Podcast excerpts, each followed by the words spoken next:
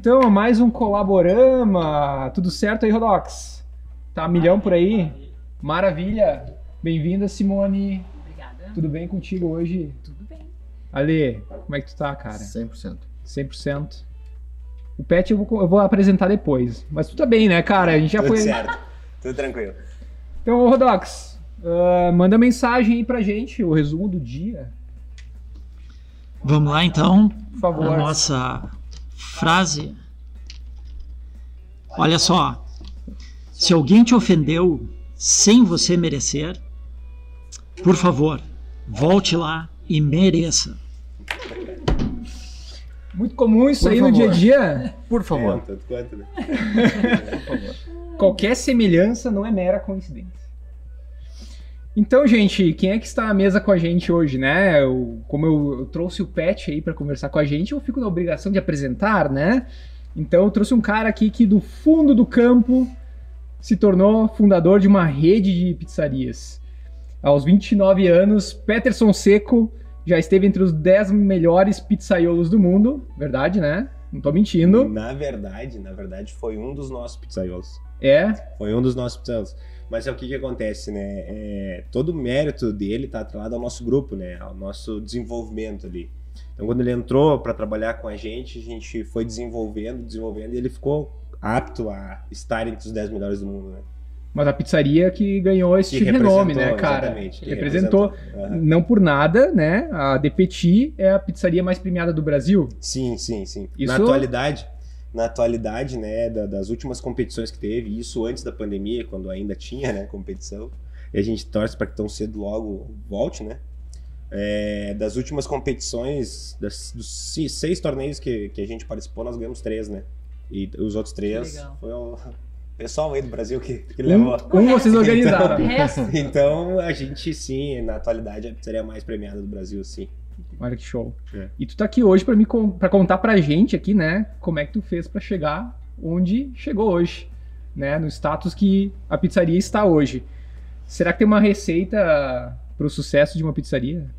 Uhum. A receita aqui é uma palavra importante? São, são cinco elementos que eu costumo dizer que são, fazem parte do nosso sucesso, né? Vamos descobrir hoje, calma. Não vamos entregar agora a receita logo no início, entendeu? Vamos deixar a galera aí assistir um pouquinho. Vamos entrar um O pouquinho Guilherme no cozinha, o O, Guilherme o Guilherme-? Guilherme, o Guilherme me lembrou Tá certo. muito o João Kleber Ah, agora. nossa Calma, calma, calma, corta. Depois do intervalo. Depois do intervalo. Sabe o que que é legal da história do Pet? Eu me lembro de ti, Pet, na... na- não vou falar o nome. Posso falar o nome? Pode falar aí que já Acredito que sim, depende do nome. Não, não Tá é esse o ponto. Eu tô falando no Merchan, sabe? Mas eu lembro É. tinha uma outra pizzaria temática que existia na cidade, cara, de camisa do Paris Saint-Germain passando pizza, cara. É mesmo? Isso em 2006? Moleque, eu, Eu também era moleque, é claro, Aham. né? Eu Mas acho- eu eu acho que tu, tu nem pensava 2006 na. Depeti ainda. né? Não, não.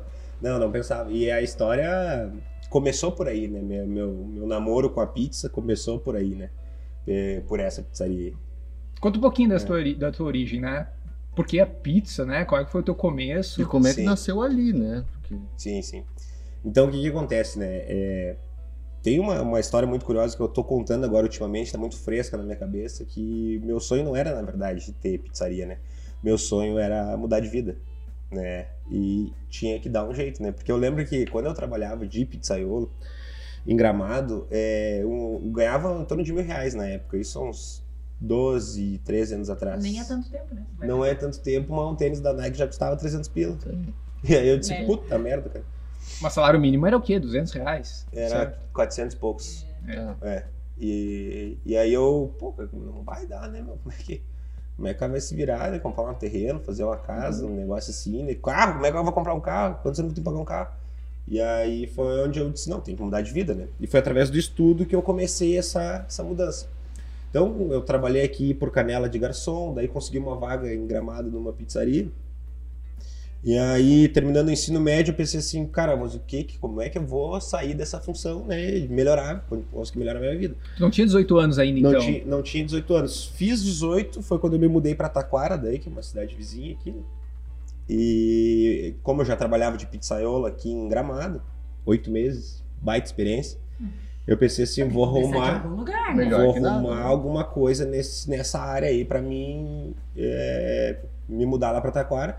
Porque eu, o lance do trabalho de noite inviabilizava eu estudar de manhã assim muito cedo. E como vinha de um terceiro ano me arrastando, com as minhas colegas me ajudando pra passar de ano lá, cara. Tu não era o CDF da turma. Não, nunca fui, nunca fui. E aí eu precisava, eu sabia que eu ia ter que me concentrar muito e que se eu pegasse ônibus 5 horas da manhã pra estar às 7 em Taquara, não ia dar certo o negócio. Então eu disse, eu vou morar lá, que daí pelo menos eu tô pertinho. né? Hum. E aí me mudei, arrumei um trabalho numa pizzaria que, coincidentemente, hoje essa pizzaria é nossa. A gente comprou ela Ai, agora faz uns seis anos. É. ah, a gente comprou ela, né? E aí, ah, nessa mudança pra Taquara, eu trabalhei numa pizzaria que era bem pequena no, no momento, diferente de tudo que existia aqui em Canela e Gramado, bem mais arcaico, que foi onde eu percebi que com pouquíssimo recurso poderia se montar um negócio de pizzas. Porque até então, eh, nas máquinas, na estrutura das pizzarias aqui da região, eh, era meio que tipo assim, nossa, não tem como, porque só uma máquina custa 15 mil reais, outra máquina custa 10, naquela época já. Um forno isso, um forno aquilo, né? A gente tá falando de máquinas automatizadas, assim, que fazia pizza automática, ou só pra assar ela mesmo? Não, é, veja bem, é, no caso de uma, de uma pizzaria, por exemplo, as máquinas é, são a amassadeira, que vai fazer a massa, né? Uhum. Ah, as principais, as duas principais. E um cilindro que vai abrir a massa. A pizza brasileira, ela é, ela é uma massa mais dura, mais firme, né? Então ela é aberta num cilindro ou nas duas máquinas que aí eu comprei por 110 reais. Quando eu Olha abri o meu ó. negócio. Sabe quais, quais eram? Era um tacho de 70 reais ali na Ferragem Piva, de alumínio, que soltava um zinabrão, inclusive no freezer, quando o freezer branco, assim, que a gente batia a massa, né? Minha mãe falava zinabrão, nem sei se existe essa palavra aí, mas, Zinabrão. Existe, existe. mas é aquele negócio do atrito do, Uhum. do, do, do Do inox, metal, do, aham. do É. metal, com uma superfície que não seja, né, em um, por exemplo, essa mesa, um- uma coisa de plástico, né? Então essa aí de 70 reais era a minha máquina, que no mercado na época custava uns 15 mil reais, uma máquina de bater massa. Então era o tacho, né, e o braço daí, né, para fazer o movimento que a máquina fazia. Super automatizado. Super. Mas aí o que acontece, né? Eu consegui diminuir o investimento em 14.930 reais. Era Viabilizou. automatizado por ti mesmo. É, né? exatamente. exatamente. E, Já dá pra dizer que o capital inicial, né? O É. social inicial foi 14.300. e aí a outra máquina era um cilindro que custava aí na casa de uns 9.800 reais, que eu substituí por, por um de 40 reais. Ali na Prolar eu comprei, que era o famoso matarolo. O rolo, pau de macarrão, Aham. né? A mansa marido. É. Também, também, também, né? Também. Bom, então foi essas duas máquinas. Ô, Pet, mas deixa eu te perguntar assim, só voltando um pouquinho, mas, cara, tu já tava, já era pizzaiolo, né? Tu já Sim. tava ali no meio desse universo, mas por que ser pizzaiolo, né? Tu poderia ser, sei lá, cara, vendedor de carro, Sim. né? O que te levou a trabalhar em pizzaria? Foi só uma oportunidade mesmo? Ou tu escolheu trabalhar como pizzaiolo de alguma forma? Então, então, eu. Antes de trabalhar em pizzaria, no caso que tu falou ali, eu trabalhava em obra, né? Eu consegui serviço nessa, nessa pizzaria, inclusive da seguinte maneira, né? Eu, eu fui lá jantar, lá no aniversário da minha irmã, e quando eu saí, eu perguntei pro dono lá se não tinha ah, vaga, né? Pra trabalhar. E aí ele disse: Não, vem e fala com o cara aí, tal hora. Eu disse: Tá, mas a única coisa que eu sei servir é massa pros pedreiros. e aí o cara disse assim: Não, então é o seguinte, cara, então tu vai fazer o seguinte: tu vem amanhã aqui, às quatro da tarde e tal, e fala com determinada pessoa, enfim, que tu vai começar amanhã já. Acho que o cara gostou daquela ideia ali, né? Tu cozinhava pros pedreiros, então? Não, não, massa, argamassa. de cimento, Ah, não, a argamassa era... É, é. Pô, tu não cozinhava ainda então na época? Não, cara, não, não. Eu comecei nenhuma. trabalhando nessa pizzaria aí de, de garçom, né? E aí, quando eu arrumei em Gramado um trabalho de pizzaiolo, era uma pizzaria nova que tava abrindo. E aí eu falei pro cara lá também, né, que eu nunca tinha feito pizza. E o cara me conhecia, que era o pizzaiolo lá. Eu nunca tinha feito, eu só sabia de ver os caras fazendo. Ele disse, não, vem que a gente te ensina. E daí foi nos oito meses que eu aprendi, aí já queria voar. Queria melhorar a condição, né? E, e eu entendia que eu só melhoraria a minha vida através do estudo. E foi onde eu morei, fui morar em Taquara, talvez eu tenha esquecido de falar essa parte. Eu fui morar em Taquara para estudar no Simol, Hum. Que, era um, que é um colégio Colégio estadual, aham. né? Então consegui lá passar na prova, e que era fácil pra caramba. Né? Mas consegui. Mérito, né? Mérito. Aí, aí passei na prova lá e bah, consegui a vaga, disse agora tem que vir morar aqui e tal, né? E aí fiz isso. Qual era a minha ideia? Não era ser pizzaiolo, não era nada. Era fazer engenharia elétrica, estudar no CIMOL, fazer um curso técnico, conseguir um serviço numa empresa um pouco maior, tipo uma Rio Jordão, num Sierra Móveis, alguma coisa assim, na área de técnico, para daí que eles ajudassem a pagar a faculdade, para mim lá com 27, 28, isso seria uns dois anos atrás agora, tá terminando uma faculdade de engenharia elétrica, para mim chegar num salário que eu achava ideal na época, né? Também Seria- aquela ideia concreta de que pra mim, se alguém, eu preciso de um diploma. É, Aquela coisa presa dentro não do... quer dizer, né? Não, não quer dizer. não, não. E- Inclusive a gente falava sobre isso em alguns programas anteriores, né? É, não, não, não que a gente compactue com a ideia de banalizar o estudo, não é Isso, não, né? não, de forma De alguma. modo algum. Até porque tu, tu vai contar, mas tu estudou Uhum. muito pra Sim, estar sim. onde tu tá É. hoje, né? Não, não tem falta de esforço, estudo, né? Então. Uhum, uhum. Mas é por aquela outra faculdade que não aprende por aqui, né? Aprende por aquele outro lugar. Né? é, é, foi essa minha faculdade um pouco em determinadas situações. Né? E aí com a pizza eu vi que esse caminho seria mais rápido. Que eu conseguiria chegar lá, chegar no sucesso, chegar no êxito, melhorar minha condição minha, da minha família, para trás, né? Pai, mãe, irmãos e também para os que vêm para frente, né? Isso seria mais fácil, né? É, através da pizza, né? Mais rápido também, né? E aí foi onde eu me motivei e segui a pizza, né? Então foi mais ou menos assim respondendo a tua pergunta. Ah, tu- estavas trabalhando de, de pizzaiolo numa pizzaria temática, né? Uhum, Que já era bem sucedida na época, Uhum. né? Ah, era reconhecida, é a primeira pizzaria temática do Brasil, que a gente sabe, né? uhum. E, e tu visualizou a oportunidade de empreender no segmento, ao invés de crescer dentro do negócio. É, foi isso? Eu, na- é, Ou foi necessidade pura? pá, O que, que eu vou te dizer agora, né? Em que momento tu viu que, que não era mais eh, estar ali, mas sim tu ter a, a tua pizza? Na, na- foi curioso, até tu me lembrou de uma situação agora nessa, nessa pizzaria aí, cara. Eu não tinha 17 anos, eu tava de supervisor, trein, um lance tipo trainee, assim, pra gerente, sabe? E eu não tinha 17 anos, né? Então acredito que talvez eu poderia ter obtido êxito, né? Mas eu costumo dizer para os meus, meus funcionários hoje, pro pessoal que colabora né, com o meu- o staff, é que à medida que as pessoas vão crescendo dentro da empresa, tem certos momentos em que talvez o teto da empresa para elas é pouco para a quantidade que elas vão poder voar. Então talvez eu atribua aquela tua pergunta onde eu dei uma travadinha ali a isso. De repente eu, a minha possibilidade era muito maior e que resumindo para ti, talvez eu tenha, não tenha engolido um, dois ou vinte sapos.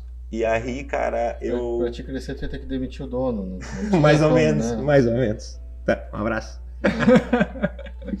Quem sabe sabe da história, É. né? É.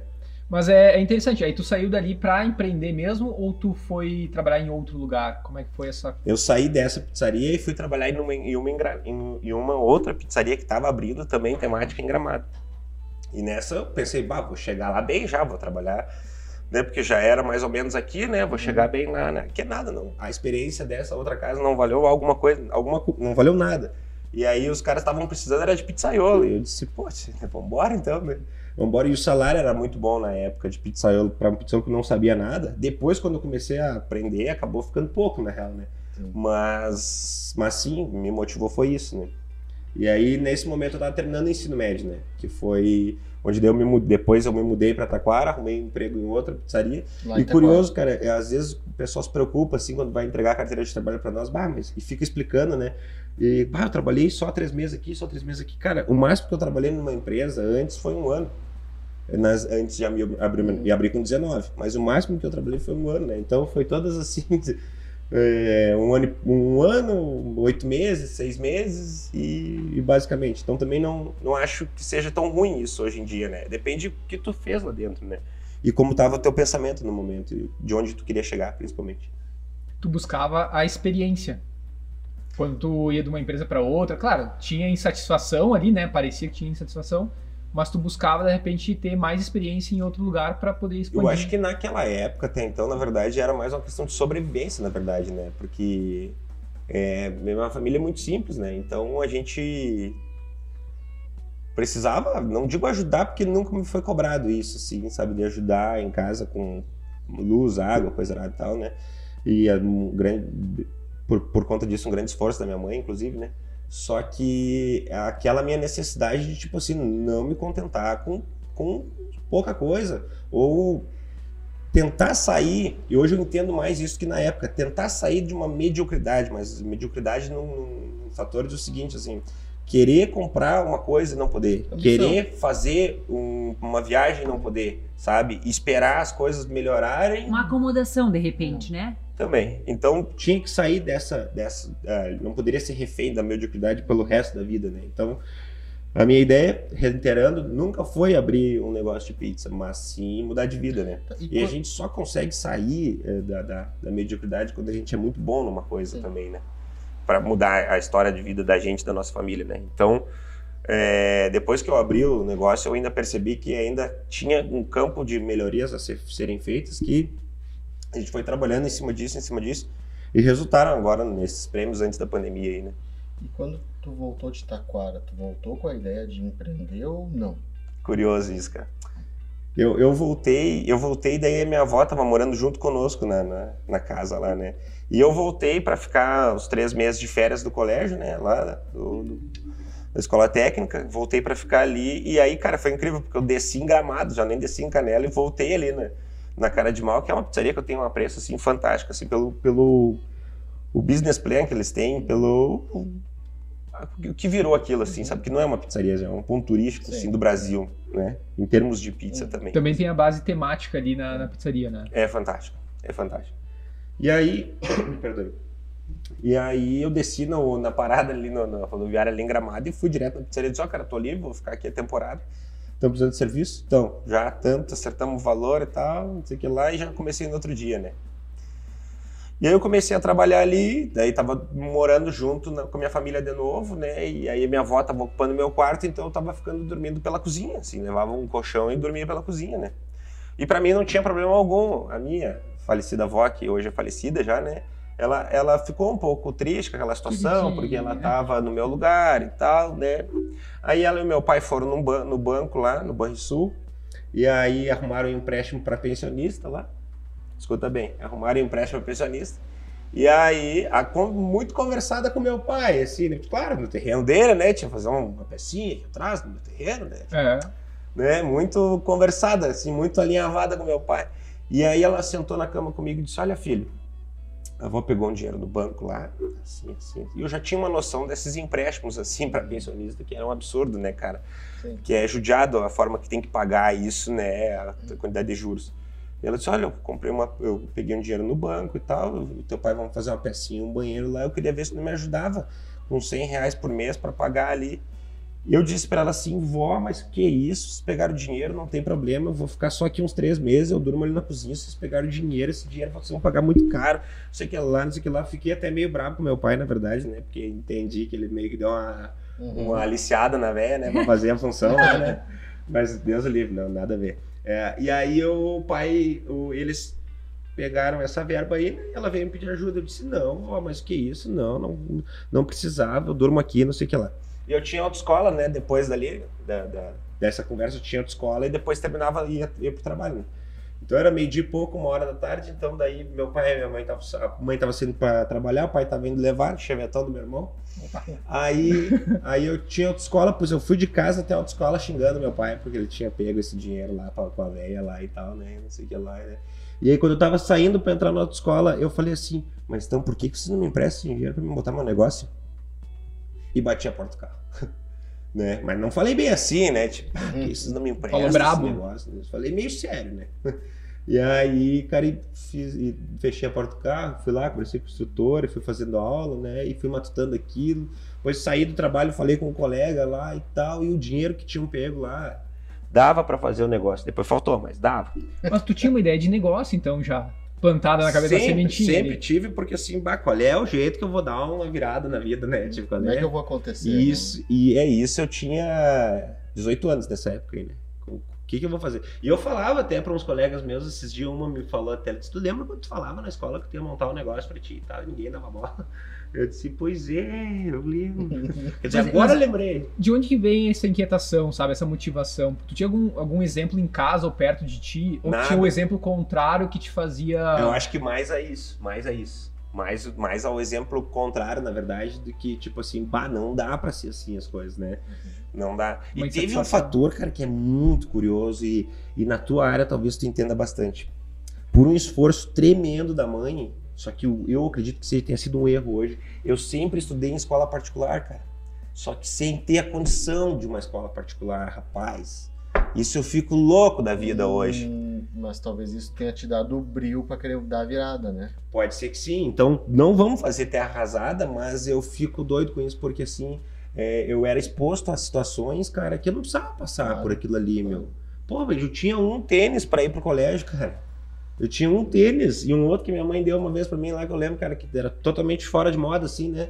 E aí tu estudar numa escola particular, tia, bah, é difícil, meu. E aí tu é o cara mais simples, o cara mais humilde. Meu, questão de, de se enturmar, questão de tudo, questão do que Tu tu, vê. isso no dia a dia? Porra, meu, pô, é difícil, cara. Foi difícil tudo isso assim. E aí, isso talvez tenha me motivado. É o seguinte, não, tem que buscar. Só que o que é curioso de hoje em dia? Hoje em dia eu atendo muitos colegas, atendo muito, atendo todo mundo aí em Canela, né, cara? E eu vejo também ah, pessoas que tinham a família toda encaminhada, tudo bem financeiramente, e que o comportamento que eu vejo hoje, cara, quando vão na pizzaria, é, tanto de noite quanto de madrugada, Não quer dizer nada, né? não quer dizer absolutamente nada e pelo contrário, às vezes o ter demais, o tá tudo na mão, cara, piora, porque Sim. Porque pode dar problema na frente, né? Então, cara, eu acredito que assim minha vida foi um tanto quanto difícil nesses 30 anos aí, praticamente que não tenho ainda, né? Tá- Nesses tá quase, né? 29 anos, Ah. cara, eu passei por muita coisa que me deu muita maturidade, assim, né? Tu te expôs Então- também, eu acho, né? Pô, nem tu te falo. colocou na situação, né? Acho que no sentido assim de tu não arregar, sabe? Sim. Quer dizer, ó, eu vi uma dificuldade, o que, que eu Uhum. posso fazer com isso? Ficar Uhum. claro, né? A inquietação, o Gui até comentou. Acho que é, essa é uma, uma coisa importante também de ser dita. Uhum. Eu Não tô puxando saco porque não é Uhum. o caso. Uhum. Mas é, é nítido, assim, tu contando a, a tua trajetória, sabe? Quer dizer, tu não simplesmente chegou ali e disse, tá, tudo bem, eu, eu tenho um tênis pra ir pra escola e um outro que a mãe me deu. Tá, tudo bem, tá tudo bem, Se conformou Eu pouco, tô né? estudando lá no Cimal, tá, tudo bem?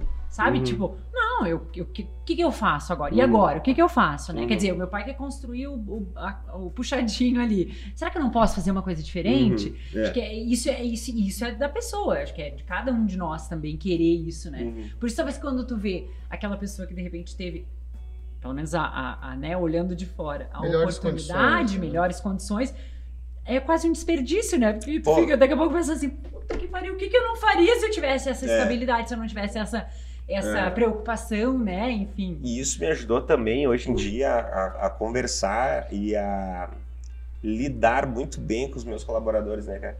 Porque é, a- o problema que eles têm hoje eu já tive também há algum tempo atrás, né? Então, é, e saber como conduzir eles assim, sabe, é uma E coisa é legal pra eles fantástica. te terem como referência também, né? Total, de vez em quando eu dou uma acordada neles assim, escuta, cara, eu também tava nessa mesma condição tanto tempo atrás, mas e aí qual é a diferença de mim pra ti? O que, tu tem, tu tem que fazer pra também chegar lá, né? Então, é, isso me ajuda bastante, né, nessa questão. E a gente conseguiu, até abrindo essa brecha dos funcionários, aí, a gente conseguiu fazer um time muito é, robusto, muito forte, né? Então, hoje cada casa assim tem as suas peças, as suas figuras que são é, Equipe. bem treinadas, né? Tem, eu tenho funcionários de 8, 6, 5 anos conosco já, né? Então isso é muito é um baita fundo de garantia, por sinal. Mas mérito desse cara, né? Mas ó, estão tão super bem encaminhados com a gente, assim. E fora os que já saíram do, do nosso negócio, né? Com, com outro negócio Uhum. Que foi no- durante a pandemia ali, que eu precisava, né, me livrar de uns salários altos ali, de uns gerentes, né? Eu disse, ó, desgraçado, tu já sabe fazer tudo, então é o seguinte, eu não vou te pagar um real desse teu acerto aí. É pandemia, eu vou te dar em forno, computador, Uhum. PDA, vou te dar em tudo que tu precisa pra montar a tua pizzaria. Tu escolhe a tua cidade e tu te some daqui. E aí, cara, os caras saíram com pizzarias e hoje eles que têm que pagar os royalties pra nós, né? Pela assistência, pela marca e tudo mais. Tá, É mas a, a- também, a- né? a pergunta que não quer Mas- calar é, é. saiu o puxadinho ou saiu o teu negócio? Saiu. Essa batida de, Saiu. de porta. Putz, a Fórmula Aham. ganhou o puxadinho! Chegando em casa, chegando em casa depois, do, depois da escola, do Hum. trabalho, eu cheguei em casa e sentei lá com a mãe e disse: Mãe, olha só, tu viu a cena lá, né? E tal. Será que a avó não me empresta? E olha bem, me empresta. Empresta esse dinheiro aí pra mim fazer esse negócio. E ela fala com a tua mãe, fala- fala com a tua avó, que eu acho que sim. Cara, eu já tinha um esboço no notebook velho que eu tinha conseguido comprar lá, né? Já tinha um esboço daquilo tudo lá que eu faria. Então eu fui lá e dei uma pincelada. Cara, incrível as ferramentas que eu usei na época. Word e Paint. Olha ali, tu desenhou o projeto. Quer Desenhei faz, no né? Paint, rapaz. Era o Quem que quer tinha. Quem É. faz, quem não quer arranja desculpa. É, desenhei lá onde é que ficaria, né? A pizzaria posicionada ali no terreno do- do velho, né? O Fifi, ele ficou, ele saiu uma boa ainda. Fez a porque- planta baixa do negócio. fiz a planta baixa, cara. Não, e o curioso, como eu estudava elétrica, eu fiz depois de, né, de conseguido ali a situação com a minha avó, eu fiz a parte elétrica do negócio, né? E na época eu era mais ajeitadinho, eu trabalhei na Fenim, cara, fiz um... Fiz uma... Fiz uma... um- uma semana lá na Fenim, lá de Maneco, né, que fica vestindo a roupa lá pros, Aham. os donos das lojas que vão do Brasil inteiro comprar, né, ali e tal, né? E fica vestindo as roupas, né? E aí, cara, o dinheiro dessa feninha, inclusive, aí foi o dinheiro do forrinho de PVC, né? 500 pila na época. Que foi o que eu ganhei na semana, foi o que eu paguei pro Reinvestiu no negócio. reinvestir. aham. E toda a parte elétrica também, até hoje não deu problema, né? Então, quer dizer, Olha. Ah, talvez se ó. seguisse o Simol lá, né? Também teria êxito, né? Professores tenham orgulho desse aluno aí, É, que olha, não, botou fogo na casa. Sem professores. Sabe que as duas cadeiras que mais me impactaram durante o Simol foi gestão da qualidade e higiene e segurança no trabalho, que eram, é, que eram voltadas, né, para para parte elétrica, essas duas cadeiras, né, cara, mas me trouxe tantas coisas fantásticas, né? E hoje esse professor nosso é super meu cliente aqui, ele é de Parobé, né? Ele é meu cliente lá em Parobé, quando tá em Taquara é, e também aqui em Canela. Então, cara, é fantástico isso. Então, todo o caminho que tu fizer dentro do estudo, ele vai te sobrar, ele vai te resultar alguma coisa, né? Não ocupa espaço, né? É Não um ocupa investimento espaço. que não ocupa espaço. Ex- né? Exatamente, botando vai, e indo, né? Vai, e te traz muita experiência também, né? Onde é que eu parei? No puxadinho, cara. Saiu o puxadinho, né? Não, o, saiu a pizzaria. Não saiu o No puxadinho. lugar do Não, puxadinho. puxadinho Porque foi minha, a pizzaria. porque minha avó concordou, né, com o buchadinho. Eu vou emendando um assunto no outro, né? Que É coisa assim. aqui. é Não, vai tranquilo, tá, tá de boa. Então, então a minha avó, eu, eu, fal- falei com a minha mãe, minha mãe disse, olha, é, fala com a tua avó, que eu acho que sim. Então eu fui pro computador, terminei tudo que precisava fazer ali, né, e tal. Não dormi, né? E eu mal sabia que ali tava Ansiedade começando pura, né? essa história de não dormir. Não dormi, cara. E aí, quando deu seis e meia da manhã, que a velha levantava cedo, né? Eu falo velho, porque acho que é comum, todo mundo fala, né, em Claro. relação aos nossos velhos. Quando a velha levantou da cama ali, né, que ela levantava junto com os galos, Tava o pet lá. eu tava lá terminando. Zumbi, né? Chimarrão Zumbi. pronto. Senta aqui, senta Senta aqui que eu tenho uma apresentação de PowerPoint pra te fazer. E daí, quem dera fosse PowerPoint. Porque na época seria um grande feito, né? É. Mas era no Wordzão lá, os digitados lá do, É o pitch pro investidor, né? do cardápio e tudo mais, e mais o, o a planta baixa. Né? E eu sabia mexer em Corel, oriundo do Simol também. Eu sabia mexer em Corel também, mas eu preferi fazer no Python mais simples. Já ali, com o fácil. nome o projeto. Não, o nome foi o mais louco de tudo, porque assim, né, eu não tinha um nome naquele primeiro dia ainda, né? Mas deixa eu terminar a história do Ah, puxadinho. lá. E aí, e aí eu falei com a avó, vó, olha só isso aqui, ó. E eu já tinha. Teve um outro sem vergonha lá que tentou fazer uma sociedade comigo lá. E eu já tinha encomendado uma pá e tive que pagar aquela pá do meu salário na época ainda, né? Então já tinha uma pá de fornear pizza no forno e um, um carrinho. Carrinho que a gente chama dentro, da pizza, dentro do- meio da pizza. É como se fosse um armário de pizza, sabe? Onde tu consegue botar as tabuinhas ali pra ir fazendo ao longo da noite, né? Da pizza mais brasileira, assim.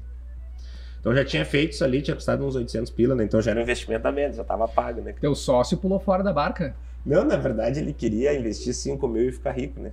Hum. Não fazer É, nada. É, aham. E aí eu disse, não, não vai ter jeito.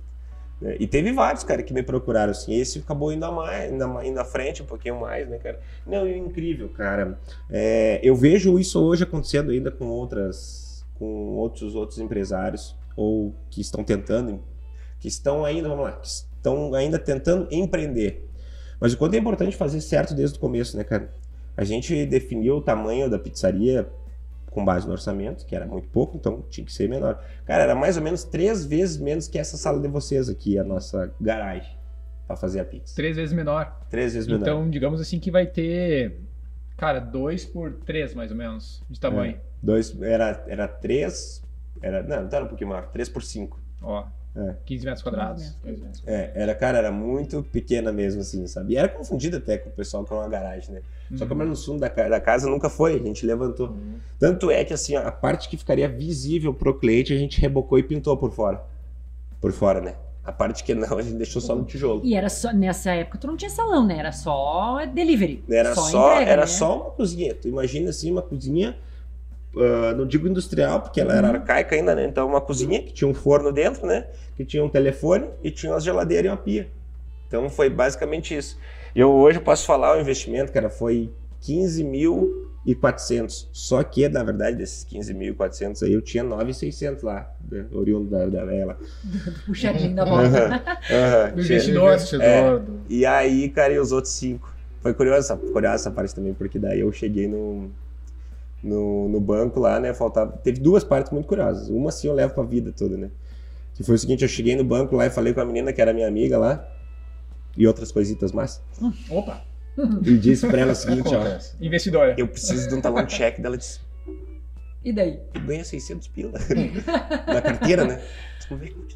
Daí eu disse, ah, não sei, me ajuda aí. E ela me deu 20 folha, rapaz. Ah, Bah! 20 folhas. Aham. Foi o voador. mais importante da tua vida. Escuta, ela É. tem, ela é vitalícia na, na pizzaria. É. Tu não cobra Aham. dela, né? Não, tá louco. Por favor. 20 aviãozinho, né, cara? Talão E aí- mais e aí- importante da vida. Não, e o que é curioso, né? Eu, anos depois, quando deu certo a pizzaria, eu fiquei pensando naqueles disse, rapaz, se não tivesse dado certo o negócio, eu tava até hoje lidando com aqueles cheques ali pra devolver, ajeitar e limpar meu nome, né? Nunca mais. É, porque, não, mas, e essa história do cheque é curiosa também. Porque, assim, vamos lá. Nessa situação no, no final ali, né, do- do- dos, do- dos cheques, né? Então foi acabando o dinheiro, eu fui dando 30, 60, 90, né? Cara, era muito incrível. Na época, na época o cartão não era popular como é Não. ainda hoje, né? É, então a gente começou a vender um cartão depois de uns 5 meses de pizzaria, sabe? Demorou bastante. Então, assim, era todo dia era, era em espécie, né? Ou fiado lá, vamos ser vergonhas ainda. E aí, cara, o que, que aconteceu? É, nessa hora dos cheques. Então tinha um cheque para cair, então a gente sempre fez um controle muito grande, né? Tinha um cheque para cair lá de 700 reais amanhã, né? Então hoje à noite vendia 702,50 centavos. sabe? Cara, isso era o maior passo. Porque eu disse assim, meu Deus do céu. Sabe, eu já entrava sabendo alívio. que ia dar certo, mas não sabia, não tinha embasamento nenhuma. Mas eu sabia que ia dar, que, que ia conseguir aquela, aquela, aquela verba. Então a gente foi terminando os cheques, né? E Mas teve- tinha um, controle administrativo ali, né? Vocês tinham esse olho pro, pra entrada e saída de de dinheiro. maneira arcaica, não tinha gráfico, não tinha nada. Tinha tipo assim, ó, aqui tá os papagaios e aqui quanto é que nós recebemos. A caixinha da entrada e a caixinha da saída. E era Mas isso. ser empreendedor, Mas- você ser meio apostador, É, né? é, É, não. fé, né? Eu vou te dizer que Aham. um negócio que não pode faltar é fé. Aham, bem isso mesmo. E, aí, e, e essa é a melhor maneira de fazer gestão, no meu ponto de vista. Esse lance de que, vamos lá, a gente aprende na faculdade de administração que ah, o dinheiro da empresa não pode mexer. Aqui, rapaz, tu não vai mexer no dinheiro da empresa se tu precisa comer, se precisa botar gasolina no teu carro, enquanto as coisas não estão ainda É, legal. o que tu cenário ideal consegue é tu separar, né? Mas- Evidentemente, mas sempre. tu não consegue tirar e que, tipo assim, não, foda-se, eu como qualquer coisa, mas meu cliente não, tem que comer o que eu tô oferecendo, o produto, não sei o que lá, não sei o que lá. Então, isso a gente levou sempre muito ali à frente, né? Então, foi muito importante é, essa gestão, ainda que arcaica, ainda que, né, no caderninho. Foi É. assim que tu conseguiu dar a volta ao redor da situação também, né? Sim, foi assim que a gente começou a, cre- a crescendo, né? E aí, ao longo desses anos todos, né, a gente conseguiu fazer as nossas próprias métricas, as- olhar as nossas informações de uma maneira diferente, né? E trazendo pessoas até de fora para contribuir com a gente, né? Mas com aquela base, né? Vamos fazer um produto profissionalizar bom. a gestão mesmo. Exatamente, exatamente. E hoje, com, com quase 11 anos, a gente está assim, perto do que a gente gos- gostaria de estar, com base no que a gente já conheceu, vamos dizer assim, né? Do que a gente viu do mercado, a gente está adequando, fazendo as adaptações, mas mais na linha de gestão. Porque existe um negócio que eu sempre digo, que está dando certo não se mexe muito, né? Se pegar, embora eu tenha feito vários cursos na área da pizza, se pegar a receita do The Petit de 11 anos atrás, ela é praticamente a mesma de hoje. O que mudaram foram as técnicas de fabricação, né? Que nos conferiram outras, outras texturas, outras coisas na, na pizza, né? Mas ela é praticamente a mesma receita, né? Com tempos, temperaturas diferentes aí. O modelo tu testa primeiro, por exemplo, tu vai fazer uma mudança. Uhum. Tu testa ela aqui, de repente, mais próximo, depois tu replica nas outras lojas ou tu mete em todo mundo pra ver como é que funciona? Não, não, é. a ge- A gente procura não mexer muito, na verdade, né? Uhum. Não fazer muitas inovações, Uhum. nada disso. A gente procura, principalmente nas novas, nessas pizzarias que abriram agora durante a pandemia e um pouco antes, é fidelizar os clientes através do, do serviço, né? Do, do atendimento, da entrega pontual. É isso que conta muitas vezes na hora, né? Que é uma cliente. metodologia, se tu vai pensar, é o, é o teu passo a passo, é como É. tu faz e conduz o teu negócio, É, né? exatamente, exatamente. E a gente procura ganhar os clientes assim nas coisas mais atípicas possíveis, né? Não sei, tem clientes que a gente encontra na Tem um cliente que, eu, que vai na pizzaria ou até hoje lá que eu dei uma pedra para ele, uma pedra, uma pedra refratária, Hum. uma pedra refratária que ficou pensando que pedra, né? Eu, sim. Eu dei Tijolo. Os olhinhos regalados. Eu, não, aquele olhou pra mim e tava- eu dei uma, pedra no pátio. é, uma pedra refratária para ele porque ele morava longe pra caramba. Eu até acho que pode ser uma pra ti, uma boa também, viu? Olha só, ele morava longe pra caramba, cara. Era difícil, tá ligado? Rua dos Mané lá. O É, sol- é, Ganhou um uma pedra É, é que ele sabe que eu sou o cliente cativo dele neste momento, porque eu sou há anos, né? Porque ele é um dos únicos que vai até lá me entregar. É porque verdade. longe. Não tem entrega lá. Agora né, tá asfaltado, tá? Tá, Mas tá. mesmo quando não era, os motoboys da DPT vão até lá. É. A única coisa que eles pedem sempre é que eu mande a localização pra eles não se perderem. Mas tirando Claro, isso, faz sentido. É. entende? É.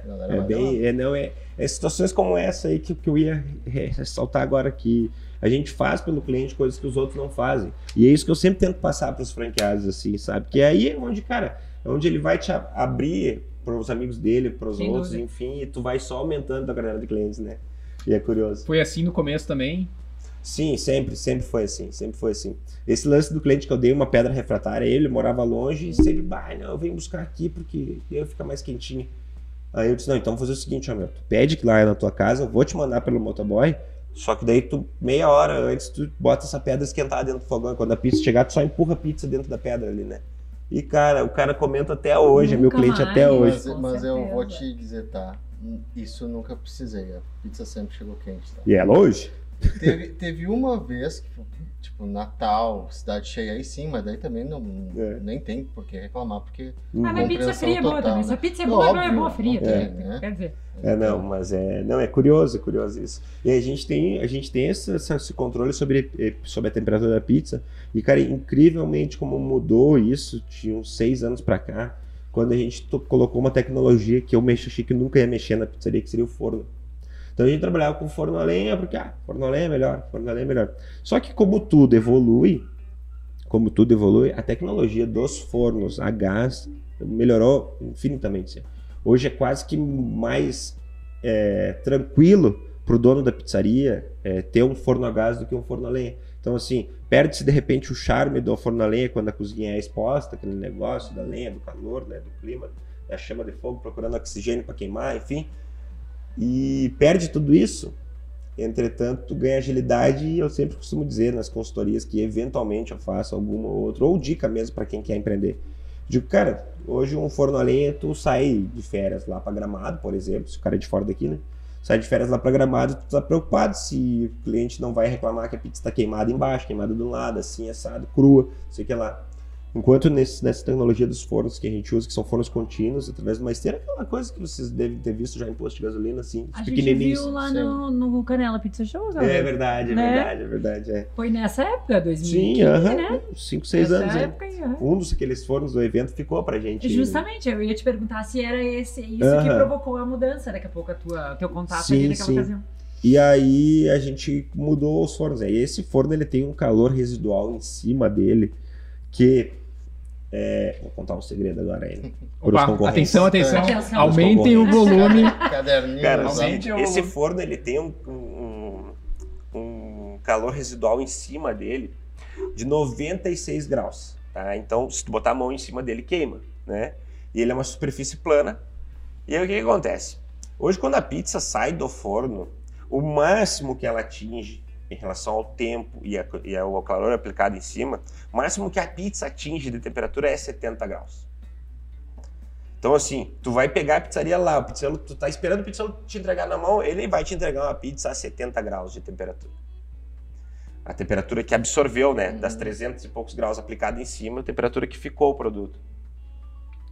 Então, o que que acontece? A partir do momento que corta a pizza e coloca em cima desse forno aí, né? Dessa superfície quente, ele mantém um calor por baixo, né, que vai é, é, transpassar para pizza, para o papelão depois para pizza. Ele então aplica 96 graus ali, né? Então o que que acontece com isso? É, a pizza não soa ali naquele momento ali e ela se mantém quente enquanto a logística do motoboy se dá. Porque o que que acontece, cara? É muito simples a gente ligar para a pizzaria e achar, não, aqui pertinho, moro aqui, mas tá louco? Como é que me entregaram duas horas? O problema é a fila, né? E como tá a produção. Então a gente agilizou toda a produção para fazer muito rápido isso. Então, uma pizza hoje, tu ligar para a pizzaria e se tu ir ali buscar, tu tira a pizza em 6 minutos e 40 de dentro da pizzaria. Se tu fizer essa logística, se tu ir ali pedir e não, e não se não tiver nenhuma fila, nenhuma na fila. E depois a cada pedido que entra é um minuto. Cada pedido que entra é um minuto a mais, né? Então, então imagina se um sábado com 80 pedidos na frente do teu, né? Então demora 6 minutos e 40 mais, um Mais minuto. 80 Um minutos. minuto a cada pedido, né? Porque aí vai na linha de produção, né? Então, é, sobre a pizza quente, em cima do forno ali, até que o motoboy pegue ela, né? Ela ainda fica mais quente do que sai do forno, se é que tu me entende. Sim. Então favorece bastante o lance de a gente não ter reclamações de pizza fria. A não ser quando o cara mora aí numa zona rural aí.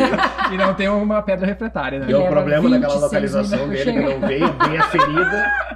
E daí dá uma zebrinha. E é no Natal, A- e é o a- seguinte, a, a- gurizada pegou o décimo e daí eles, né, Atenção, ouvintes, eu moro na zona rural, eu estou aqui elogiando que a minha sempre chegou quente. Pode pedir, pode Ele pedir. está se referindo a algum outro cliente, não sou eu.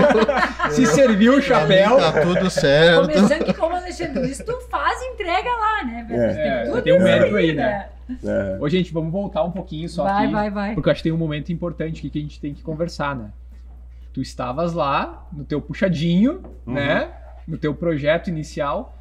E dali tu se moveu para um negócio na rua, né? Uhum. Para atendimento ao cliente. Eu acho que aqui tem uma, uma, uma coisa importante, né? Tu trabalhava com delivery e tu começou a atender mesa, né? Sim. Como é que foi esse momento? Como é que foi esse processo? Esse peitaço foi fácil de dar? Sim. Ou tu. A gente aprendeu com o Dr. Pazeto que existe algo chamado a ciência do peitaço. Episódio É. número 2, Entendeu? galera. Episódio número 2. Que E legal. aí, a- essa aí eu acho que se aplica muito bem, porque tem, tem que matar no peito e É. bora lá, né? S- Sempre, como todos os meus negócios, na verdade, sempre. Ai, ai. Cara, a gente, vai, tranquilo. Não, é igual eu parei de fazer isso. Pelo menos meus amigos já disseram assim, cara, eu já ouvi tu falando uns quatro anos atrás. Não, agora eu vou parar. Agora vai ficar parar. registrado pra botar no repeat, entendeu? Ah, que merda. É. Cara, então o que que acontece, né? Todos os negócios que eu fiz, eu peguei a oportunidade, olhei o financeiro, vi que não dava e fui mesmo assim. né? Então, Importante. Ah, Adoro. Bom, Então- talvez essa seja a definição da ciência do peitaço. Entendeu? Aí. Tá no vermelho, então é agora que a gente vai. Essa, é- essa é a técnica, entendeu? Da ciência. porque isso te obriga, cara, a correr muito atrás. Mas muito É mesmo. motivação, é tudo, né? Mas muito atrás. Motivação é o cobrador vindo É. atrás. É, bem isso, cara. Então, assim, ó, te, te obriga a te desenvolver, né? E aí buscar saída, e não dormir, e vá café, e coisa nada. Mas é interessante isso tudo. Hoje eu vejo que vale, valeu muito a pena é, esse esforço todo, em qualquer um dos negócios. Quando a gente fez, fez essa, essa viabilização do peitaço aí, né? E constatou ali que teria que, né, fazer de qualquer jeito, porque era uma oportunidade boa, né, cara? Foi mais uma vez para mim, foi como um investimento. Vamos lá, o juro, talvez, o, o atraso de repente dos juros, alguma coisa, o dinheiro emprestado do banco, isso foi, vamos lá, o meu investimento para conseguir fazer o negócio. Porque se a gente espera, de repente, conseguir o dinheiro para fazer o negócio, passa a oportunidade, passa o tesão, passa um monte de coisa e tu acaba não fazendo nada. Tu te acomoda daí, né? De repente esta, Conforme, né? estabiliza É. com, ah, tá, não fiz tudo. É, então assim, será que hoje o DPT seria do tamanho que seria, se que venderia a quantidade de pizzas que vende, se tivesse ficado para trás lá só com tele, por estar numa segurança financeira maior, num, num, te- num negócio que não pagava aluguel, e quem paga aluguel aqui em Canela sabe o tamanho dos aluguel, né? É que verdade. E a gente paga quatro para ter uma ideia. Então pensa bem, é uma verba muito grande em torno de aluguel para nós hoje, só que a gente pensa, bom, vamos trabalhar para que um dia a gente chegue do outro lado lá, né? Que é Uhum. cobrar o aluguel né, da galera dos prédio o cara vai ter. Né? Quem sabe? Mas tu saiu do aluguel zero pra quanto de aluguel? Dois mil reais na época. Dois mil Isso vai fazer oito anos. Ali em cima do Mercado Serrano foi o primeiro, Isso, né? aham, Dois dois- mil A cento gente de foi lá aumento. É. Basicamente. Cara, é curioso, só que aí, aí deu dois mil reais de, de, de aluguel, né? Mas deu uma possibilidade que não tinha antes. Só que eu também não tinha mesa, cadeira, decoração, bar, Nada. né? Nada, geladeira pra bebida, coisa nada. Computador pra atender, pra atender mais gente, PDA e tal, né? Eu comecei a fazer, e ali foi minha primeira enfuneirada, que eu costumo dizer, né? Infunerada. É, ali me funerei. Infunerada. Ali me enchi de conta e tal, né? Não, muito engraçado. Mas, cara, sempre com bom humor. Até uma coisa curiosa, né? O, o Luciano ali, é o dono do mercado, cara, ele sempre vinha me cobrar aluguel no dia 7, né? E um dia caiu a Páscoa no começo do mês lá, né? E era sexta-feira, dia 7. Santa. Aí eu olhei pra ele, ele já chegou no aluguel. Eu disse: não, não, não, não. Pera aí. E eu tava meio apertado na época. Eu disse: não, não, não. Sexta-feira santa não é dia de cobrar conta. e aí disse pra ele, né? Aí ele deu uma risada e voltou na segunda-feira. Olha ali, ó, Deu espírito da. Páscoa, Três né, dias, três dias é um bom, é, né? Três dias com feriadão é bom. Foi curioso, falei no automático assim, né? E aí não, ele tu já tinha, deu risada, concordou. Tá. Mas tu não falou por que de Petit, né, o Guilherme? Tu acabou Sim. contando o, o puxadinho, mas não falou do Aí o, o principal, na verdade, não era o nome, né? Era viabilizar o negócio. E aí tá, consegui, com a avó lá, tudo certo, vamos fazer, começamos. E aquela, na verdade, aquela foi a primeira enfileirada, porque eu comecei sem saber nem quanto ia gastar, né? Mas tinha um troquinho, disse, vamos, vamos dar. E aí eu trabalhando lá no- na cara de mal, o granito preto lá deles, lá, né? Da, do- do- da parte onde manipulava lá as pizzas. E eu peguei, polvilhei farinha, né? E comecei a escrever tudo que é tipo de nome, né? E aí, e aí fui escrevendo lá e tal. E, cara, curioso, vamos lá. E aí escrevi D com trema, com pet, de garrafa pet, assim, sem o petit ali e tal, né? E fui pensando assim, tá, mas por que pet? Por que botar no. Não sei, cara, talvez tenha sido uma coisa minha do, do, do, do passado, assim, e não estudar muito esse lance de quanto é importante uma marca. Né? E aí queria associar comigo, por quê? Eu já tinha estudado uns 4, 5 colégios aí, né? Aqui, não sei por que esse problema, acho, né? Ah, O CBF, do jeito que tu Que era. é cara. que. e aí, cara, depois disso, a minha mãe era conhecida ali na prefeitura, meu pai do bar do Betinho, bar dos Alemão, coisa lá e tal. Família, assim, não muito conhecida, mas bastante conhecida, né? E o meu nome era, é um pouco incomum, eu pensei assim, bah, vou botar o meu nome porque todo mundo vai saber que é minha e isso pode ajudar no começo a vender as pizzas por, ah, pizzaria do Pet. Né? Então a gente foi, eu fui escrevendo na farinha lá e não dava certo, botava mais farinha, ia escrevendo e não dava certo. E daqui a um pouco escrevi aquele negócio, assim, porque eu sempre tive uma ligação muito legal com os Estados Unidos, assim, eu acho que todo mundo tem, né? Por causa dos filmes, por causa dos atores e tantas outras coisas, por causa do, desse. ah, das coisas boas que os Estados Unidos, assim, aparentemente opa, mostra que tem, né? Que eles pelo menos projetavam pra ti, né? É, e aí eu escrevi aquele THE ali, né? Com o petit depois, assim, que nas pronúncias das devidas línguas, que ele tem inglês e francês, não, né, não dá o que dá que a gente fala a brasileirada hoje. Mas como o brasileiro tem essa mania de, e de, de dar uma vacalhada com as Qual coisas, que é a né? pronúncia certa? Manda A pra nós aí. correta seria de petit, né? De, do, do, do inglês e o petit do francês, né? De petit. Né? E Então, e a gente fala aí, de petit. Cara, foi uns quatro anos até a galera começar a não chamar de, de le petit, de Petit. che petit, de. que mais? De. Ih, uns quantos nomes? E pra facilitar, tu meteu embaixo ali um escola italiana pizza brasileira. Esse foi depois. Esse foi Mas tu, depois. mas tu considera que o nome foi pra ti uma barreira, não, não fez a diferença, ajudou por causa do estranhamento? Conseguiu perceber isso? Cara, eu acho que assim, eu acho que foi tudo um pouco de cada coisa, assim, sabe? Só que as, as coisas foram passando e o produto era tão legal. E tão. Porque, cara, vamos lá, é 11 anos atrás, daí. Então, quem é que fazia teleentrega de pizza há 11 anos Hum, atrás, né? hum. A Então- tele era uma novidade, A vamos dizer tele assim. era uma novidade. Cara, sabe o que, que era novidade? Novidade que todo mundo curtiu demais. Olha só que louco. Então não tinha WhatsApp, né? Tinha MSN naquela época, né? Mas não, nunca a gente imaginou fazer pedido pelo MSN, né? Mas olha só. A novidade que foi que é o seguinte, eu, como um fudido, pelado, que sempre fui, né, cara? eu peguei pensei o seguinte, cara, eu nunca tenho bônus pra ligar, né? Eu só tenho bônus, aliás, pra ligar, né? Que na época tinha tal do bônus, que Uhum. daí de vivo pra vivo, de claro pra claro, né? Uhum. E aí eu fui lá, rapaz, comprei dois telefones lá que dava dois chips dentro lá e botei um telefone de cada operadora, né, para os Eu clientes. me lembro da- da- de É. ter a divulgação com os números pra justamente Uhum. usar o bônus. Porque eu pensei, não, não pode ser só eu, né? e Não daí, tô nessa sozinho. né? Daí foi onde, os- foi onde eu- a gente botou um número de cada operadora, cara, e foi fantástico. E, cara, quando aquilo começou a bombar, que a gente largava uns folders, porque a nossa maneira de divulgar não era, né, patrocinado do Facebook e do Instagram naquela época, é panfletagem, né? Panfletagem e dali, né? E aí a gente começou a divulgar e Um meu... chequezinho foi pra gráfica, no caso. Oi? Um dos chequezinhos foi pra Um gráfica. dos voadores que tu deu. Cara, foi pra. Eu vi essa mesa, que na época eu chamava de fórmica, né? Eu vi essa mesa aqui. eu- foi- uma das coisas foi para madeira que a gente fez, né? Porque não tinha como fazer inox na época. Então a gente fez uma estrutura de madeira pra montar a pizza em cima, né, cara? Que hoje já nem pode mais. Uhum. Quer dizer, naquela época também não podia, né? Mas dá um jeitinho aqui e tal. Até uma das coisas interessantes lá de trás foi que eu. Quando eu falei sobre fazer tudo certinho desde o começo, a gente fez a pecinha, tudo certinho. Eu chamei o cara da vigilância sanitária lá e disse: Meu, vou fazer pizzaria aqui e tal. Ele disse: Não, 2,70 metros de azulejo, pelo menos. Pizzaria tinha, de cerâmica, né? Pizzaria tinha 3 metros. Então, para gastar menos, a gente, ó, 2,70 metros ali. A legislação, a gente fez tudo certinho. Tirando nota, tudo em ordem, tudo em ordem, tudo em ordem. E depois é, é curioso isso, porque hoje em dia a gente vê algumas pessoas reclamando, bah, mas não tive sorte porque deu isso, aquilo, aquilo errado. Mas daí tu vai olhar no que, que o cara fez, assim, O o, cara fez tudo errado também, daí como é que vai dar certo?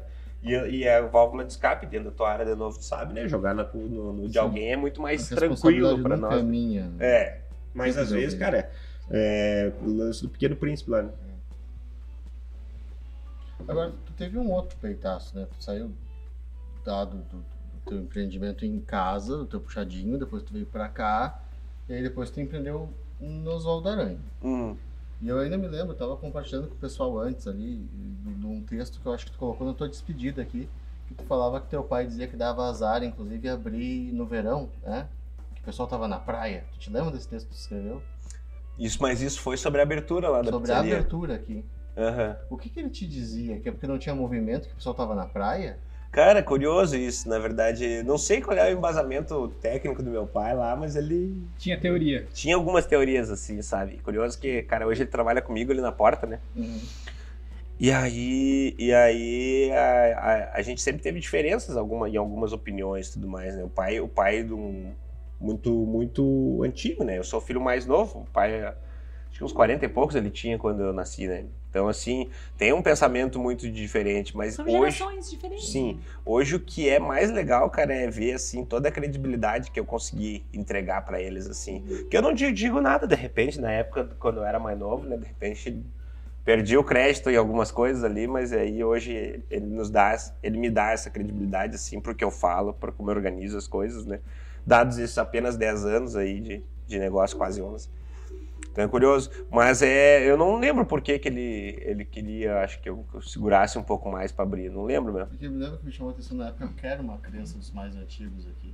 Que negócio aqui na Serra, no verão. É porque a, gente, a Canela e É. Gramado é- são cidades de veraneio, mas assim, Uhum. veraneio no sentido de que, ah, veio passar o final de semana. não é Uhum. uma coisa. Tinha né? mais sazonalidade do É que tem uma hoje, né? sazonalidade muito É. maior do que hoje, né? Até É. porque a gente não tinha nada. Exatamente. Não tinha nada por aqui, né? Não tinha. Vamos, vamos combinar. Eu E tu- acredito que se o negócio tivesse ficado ali ainda, eh, teria tido êxito, sabe? Só que o lance de mudar para os Rodoreia nos, nos, nos Projetou. né? projetou muito mais, assim, sabe? É que tu pega um público diferente ali também, né, Peterson? Não Aqui- só a comunidade, né? Tu pega o turista É, ali. pega- Talvez muito mais do que tu pegava ali, né? A gente sempre fez um Imagina. negócio voltado pro, pro nativo, né? Que é quem vai pagar as contas no ano inteiro, né? O turista vai fazer o trocadilho alto, vai, né? Fazer o cara comprar um negocinho e tal. Mas o, o- a gente sempre fez negócio pro canelense. Só que realmente, cara, hoje tratando de uma, de uma cidade turística, do porte que tá a Canela, com os custos que tem, é, hoje o turista é indispensável. É. Tanto é que, para quem não gosta de turista, para quem não gosta do que o turista causa, do trânsito que o turista causa, fica mais uns 60 dias, só tu fechado daí, né? Pra ver o que, que é a falta do turista na nossa cidade hoje, né? A gente morava no centro, eu e o Gui, até três anos atrás. E é notável, né? Essa época agora começaria ah, um movimento, né? Enfim, Uhum. tô des- desconsiderando pandemia, tá? Uhum. Fora desse cenário. E a gente deixava o carro em casa e ia bem tranquilo, caminhando, fazia as coisas. E a gente nunca reclamou. Uhum. Porque, por mais que o nosso trabalho diretamente não fosse impactado, ele acaba vindo, porque as empresas Uhum. dependem muitas Uhum, vezes, né? O uhum. nosso cliente depende. No Sim. ecossistema ao redor do É, turismo. então a gente É. sempre entendeu a- o turista como. Não, não penso que é um mal necessário, porque eu não vejo mal nisso. Não. Ah, ok, o trânsito é um problema. A gente não. É um problema porque a É uma gente não tem consequência, né? solução, né? É. Para as questões do trânsito. Quer dizer, nós temos uma cidade de 45, 48 mil habitantes que, numa época de Natal, recebe 4 milhões de pessoas. É, é bastante É, gente. um- é um volume que é ridículo. E graças a Deus, porque, cara, é ver a realidade de outras cidades. E a gente tem, a gente tem franquias em outras cidades aqui, né? De, de- até, até Sapiranga a gente tem aqui São Francisco e Capão da Canoa. Então tu acompanha a dificuldade de outras cidades, assim, sabe? É, tu nota que a gente é muito privilegiado, assim. Muito, muito. vê os números, né? É, E é impossível reclamar, assim, de uma situação, né? Dessa. Tem uma pergunta sobre o negócio da Júlio ainda. Uhum, uhum. Ele tinha um tema, né? Tinha uma Uhum. inspiração ao redor Uhum. ali do, do negócio que tu criou, que tu, que tu trouxe pro, pro negócio, né? Uhum. Tinha a ver com, esse, com esses bastidores, com, esse, com essa vivência que tu teve em outras pizzarias temáticas. Tu tentou trazer isso de alguma forma? Sim, sim, tentei, tentei trazer, mas o que eu não tinha ali era a moeda, né? A Aham. verba, a prata para fazer o negócio à altura, né? E aí eu resolvi deixar um pouco de lado isso até que viesse um tema, alguma coisa muito doida. E tem alguns projetos para pizzaria temática, assim, sabe? Só que aí hoje a gente já fez tanto negócio, já tá tão legal assim, que eu vejo assim, meu, Tu criou uma identidade também, né? É, Dentro é. da tua limitação, eventualmente, mas tu Sim, criou uma sim, identidade, sim. né? é. Tu entende que a identidade da DPT ainda tá baseada no que ela era lá no, no, no início? Ela evoluiu de alguma forma para algum caminho? Uhum. Ou Em termos, em termos de decoração, eu acho que sempre foram peças descoladas, algumas coisas assim, mas não foi nada muito também assim. Não transformou numa selva? Ou num barco pirata, né? É. A pizzaria. Ah, essas comparaçãozinhas tuas aí. Não Ué, Não, o cara investiu no- alguns milhões na fachada? Tu não vai investir alguns milhões na fachada? Eu prefiro investir na pizza. Só que o grande problema disso é que, cara, olha só que doido, né, meu? A gente acompanha, a gente acompanha o mercado do- dos preços aí das, das pizzarias, né, cara? E eu digo assim, cara, mas eu olho pro que a gente bota na pizza, pra farinha que a gente compra, pra técnica que a gente aplica, pra função toda, que eh, nessas pizzarias temáticas ficam em segundo plano. E, claro, acho que, ok, de repente, eh, responsáveis dessas pizzarias temáticas devem enxergar isso como uma avaliação minha, não como uma crítica, pelo contrário. Mas a gente emprega muito mais qualidade, cara, e é incrível como a gente, por alguns fatores, não consegue competir em preço de maneira alguma, sabe? Então a gente joga numa série B da pizza, assim, sempre ganhamos a série B, mas jogamos numa série B da pizza aqui em Ganela, sabe? E Gramado, né? Então, assim, não importa o produto que tu faça, de onde tu traga ele, a influ- a influência que ele tenha, o chefe da, né, que pariu, que vem aqui pra cá fazer. Interessa. É temática ou não? É temática? Beleza.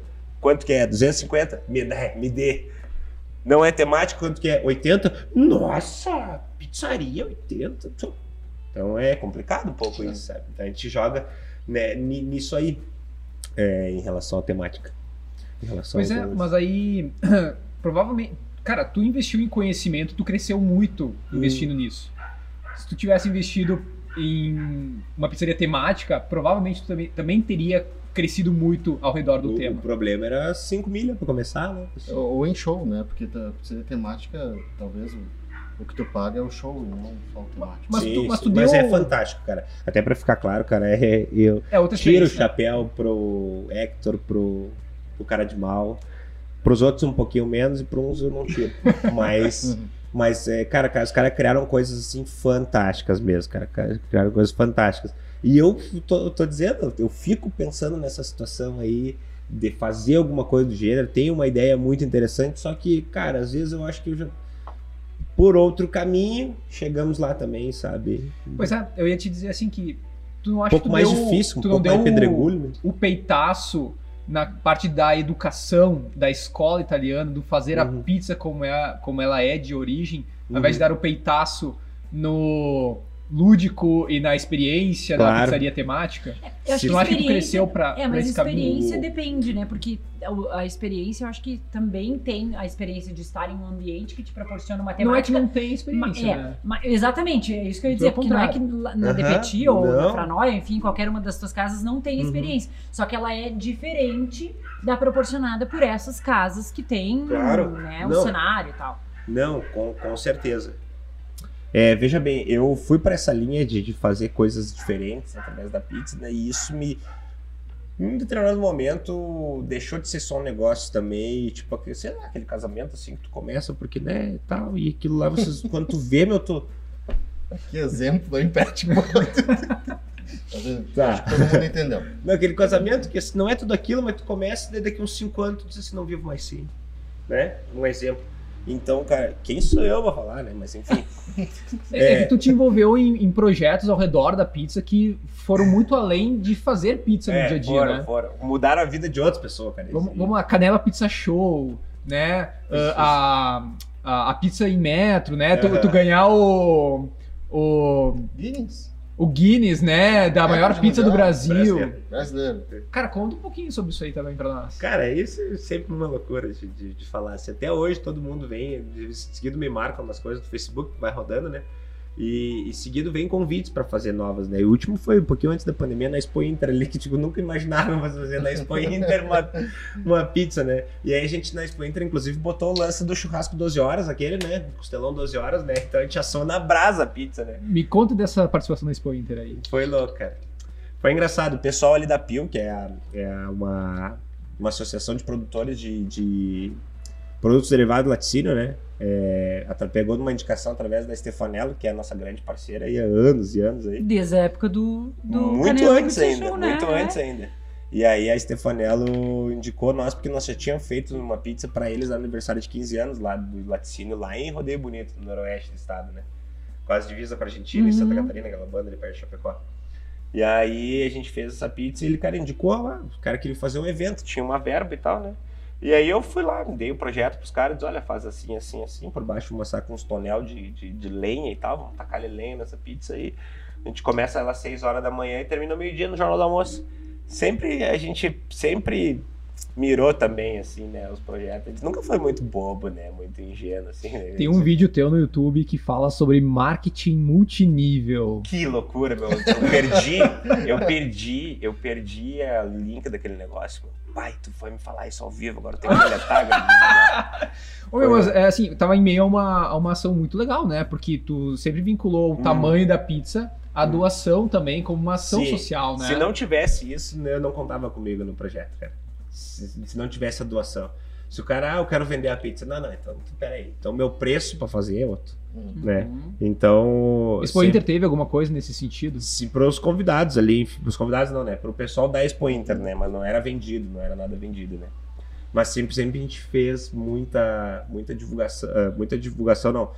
Essas ações com esse cunho social, porque entendia que a partir do momento que fechava o círculo da fazer uma coisa diferentona, né? Em tamanho desproporcional, atrelado a uma doação, fechou o ciclo da informação e aquilo é mídia em tudo que é lugar, né? Tem que ter um impacto social, né? Sim, sim. Isso é uma, re- não vou dizer uma regra, né? Mas é a gente que, que te conhece aqui, né? Que convive aqui na cidade, percebe que é algo recorrente pra ti, né? sim, Tu, sempre que tu pode, sim. tu faz algo vinculado a, É. às crianças, enfim. E até quando não pode, na realidade, né? A cara, a pandemia ali, a gente. Daí joguei na dos clientes, né? Disse, ó, vocês vão me ajudar, sem vergonha.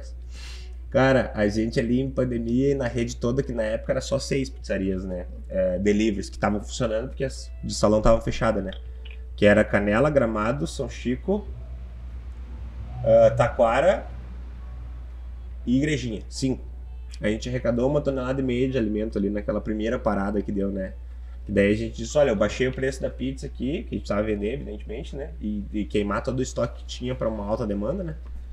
E eu baixei o preço da pizza e para manter esse preço aí, tu quiser o desconto, tu dá um quilo de alimento, né? Que a gente vai doar. A gente. Então a gente arrecadou uma tonelada e meia de alimento nessas cinco cidades aí, né? Que cada uma destinou para assistência social do município, né? Então, até quando não dava mesmo, cara. Sempre foi uma marca bem. registrado. E por isso, às vezes, os clientes não defendem tanto, né? E os clientes definem, preferem uma pizza nossa. Tipo assim, não, vou pegar dos caras lá que ajudam o Volte Meia, Uhum. né? É fator de decisão. Atrelado da história do ovo da galinha e da pata também. Ovo da galinha. Ovo Você da pata? Não, me Não. conta. O ovo da galinha e o ovo da pata, ele é muito mais... Ele é, aliás, ele é muito maior do que o ovo da galinha. Ele é rico em vitamina B12, que rejuvenesce as hemácias do sangue. Ele é mais saboroso. Maior, mais saboroso e ainda rejuvenesce, deixa, né? Nós mais novinho. E por que que a gente come o da galinha? Então o que que acontece, né? A pata, é, quando ela põe o ovo, ela é meio esquecida, né? Então, meio fora, meio alone. Então, ela, se ela não estiver num pateiro, assim como um galinheiro, né?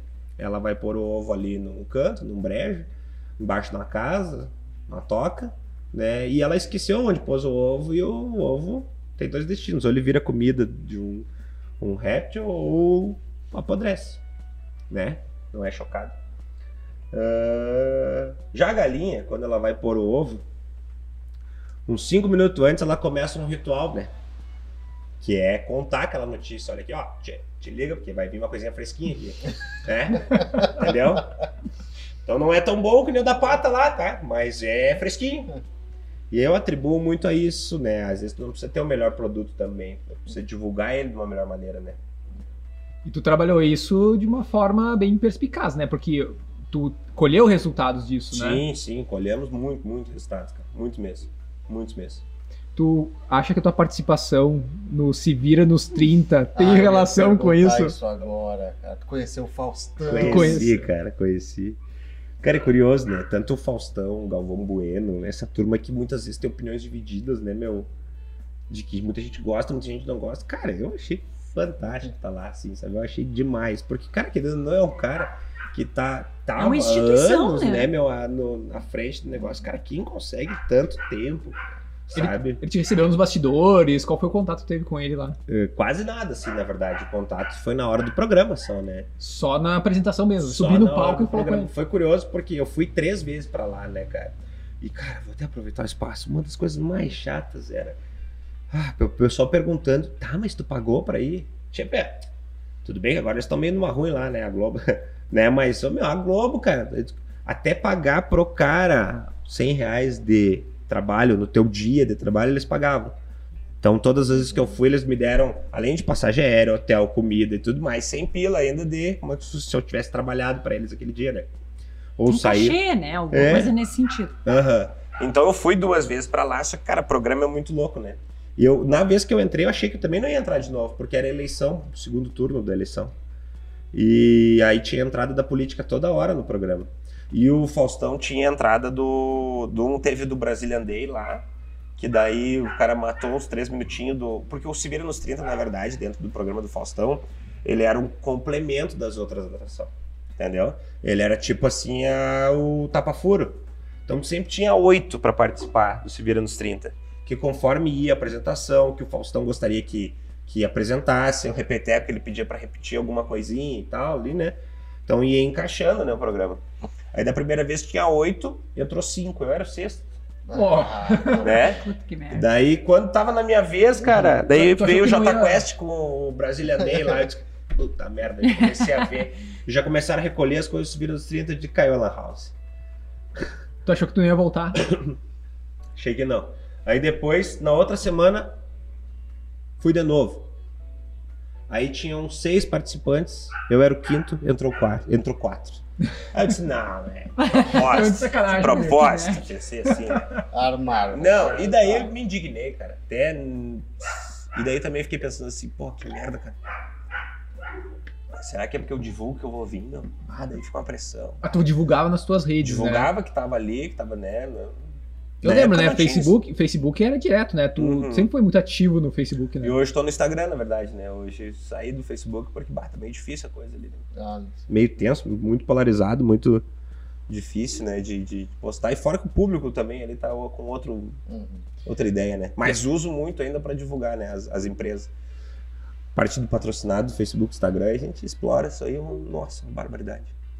E a terceira visita ao, ao Faustão. Terceira, não contei pra ninguém, deu certo. Né? Aham, terceiro não contei pra ninguém e aí Esse foi. olho É a gordo galinha vou te dizer. e a pata. né? Hã? A Aí, galinha Fez a pata dessa vez aí, quase. É.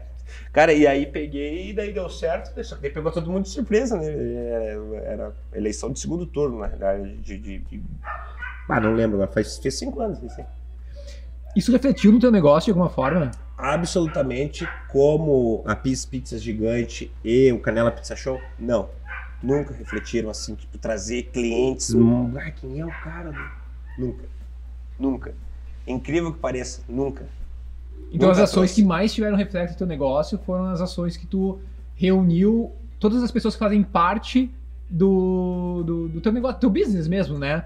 Do Fornecedor, cliente, Hum. daquele universo que tu tem. Isso, vamos lá, fica assim num segundo plano, isso ajudou, isso nos deu uma certa notoriedade, né? um pouquinho mais, mas, pro, tal- mas na- talvez naquelas épocas em que eu fazia mais isso, talvez a pizza não fosse tão boa quanto é hoje, conforme a gente foi desenvolvendo. E o que dá resultado mesmo é pizza boa, do meu ponto de vista hoje, né? Então, hoje a gente não faz quase mais nenhum tipo dessas ações assim que dão um grande impacto, porque a gente entendia que talvez aquilo lá traria resultado para o negócio, né? Uma famosa moeda de dois lados, né? Mas não, nenhum dos negócios. Eu lembro num dia que eu fiz uma pizza gigante, eu esperava, saiu na RBS, na Record e na Band no mesmo dia. Eu esperava, pô, estourei. Cara, foi um dos dias mais fracos aqui da pizzaria, daqui quando era em cima do mercado. Então, tipo, não, não tinha a ver o show com, com isso. O que funciona muito é o Facebook e Instagram para nós, hoje em dia, para nos dar resultado.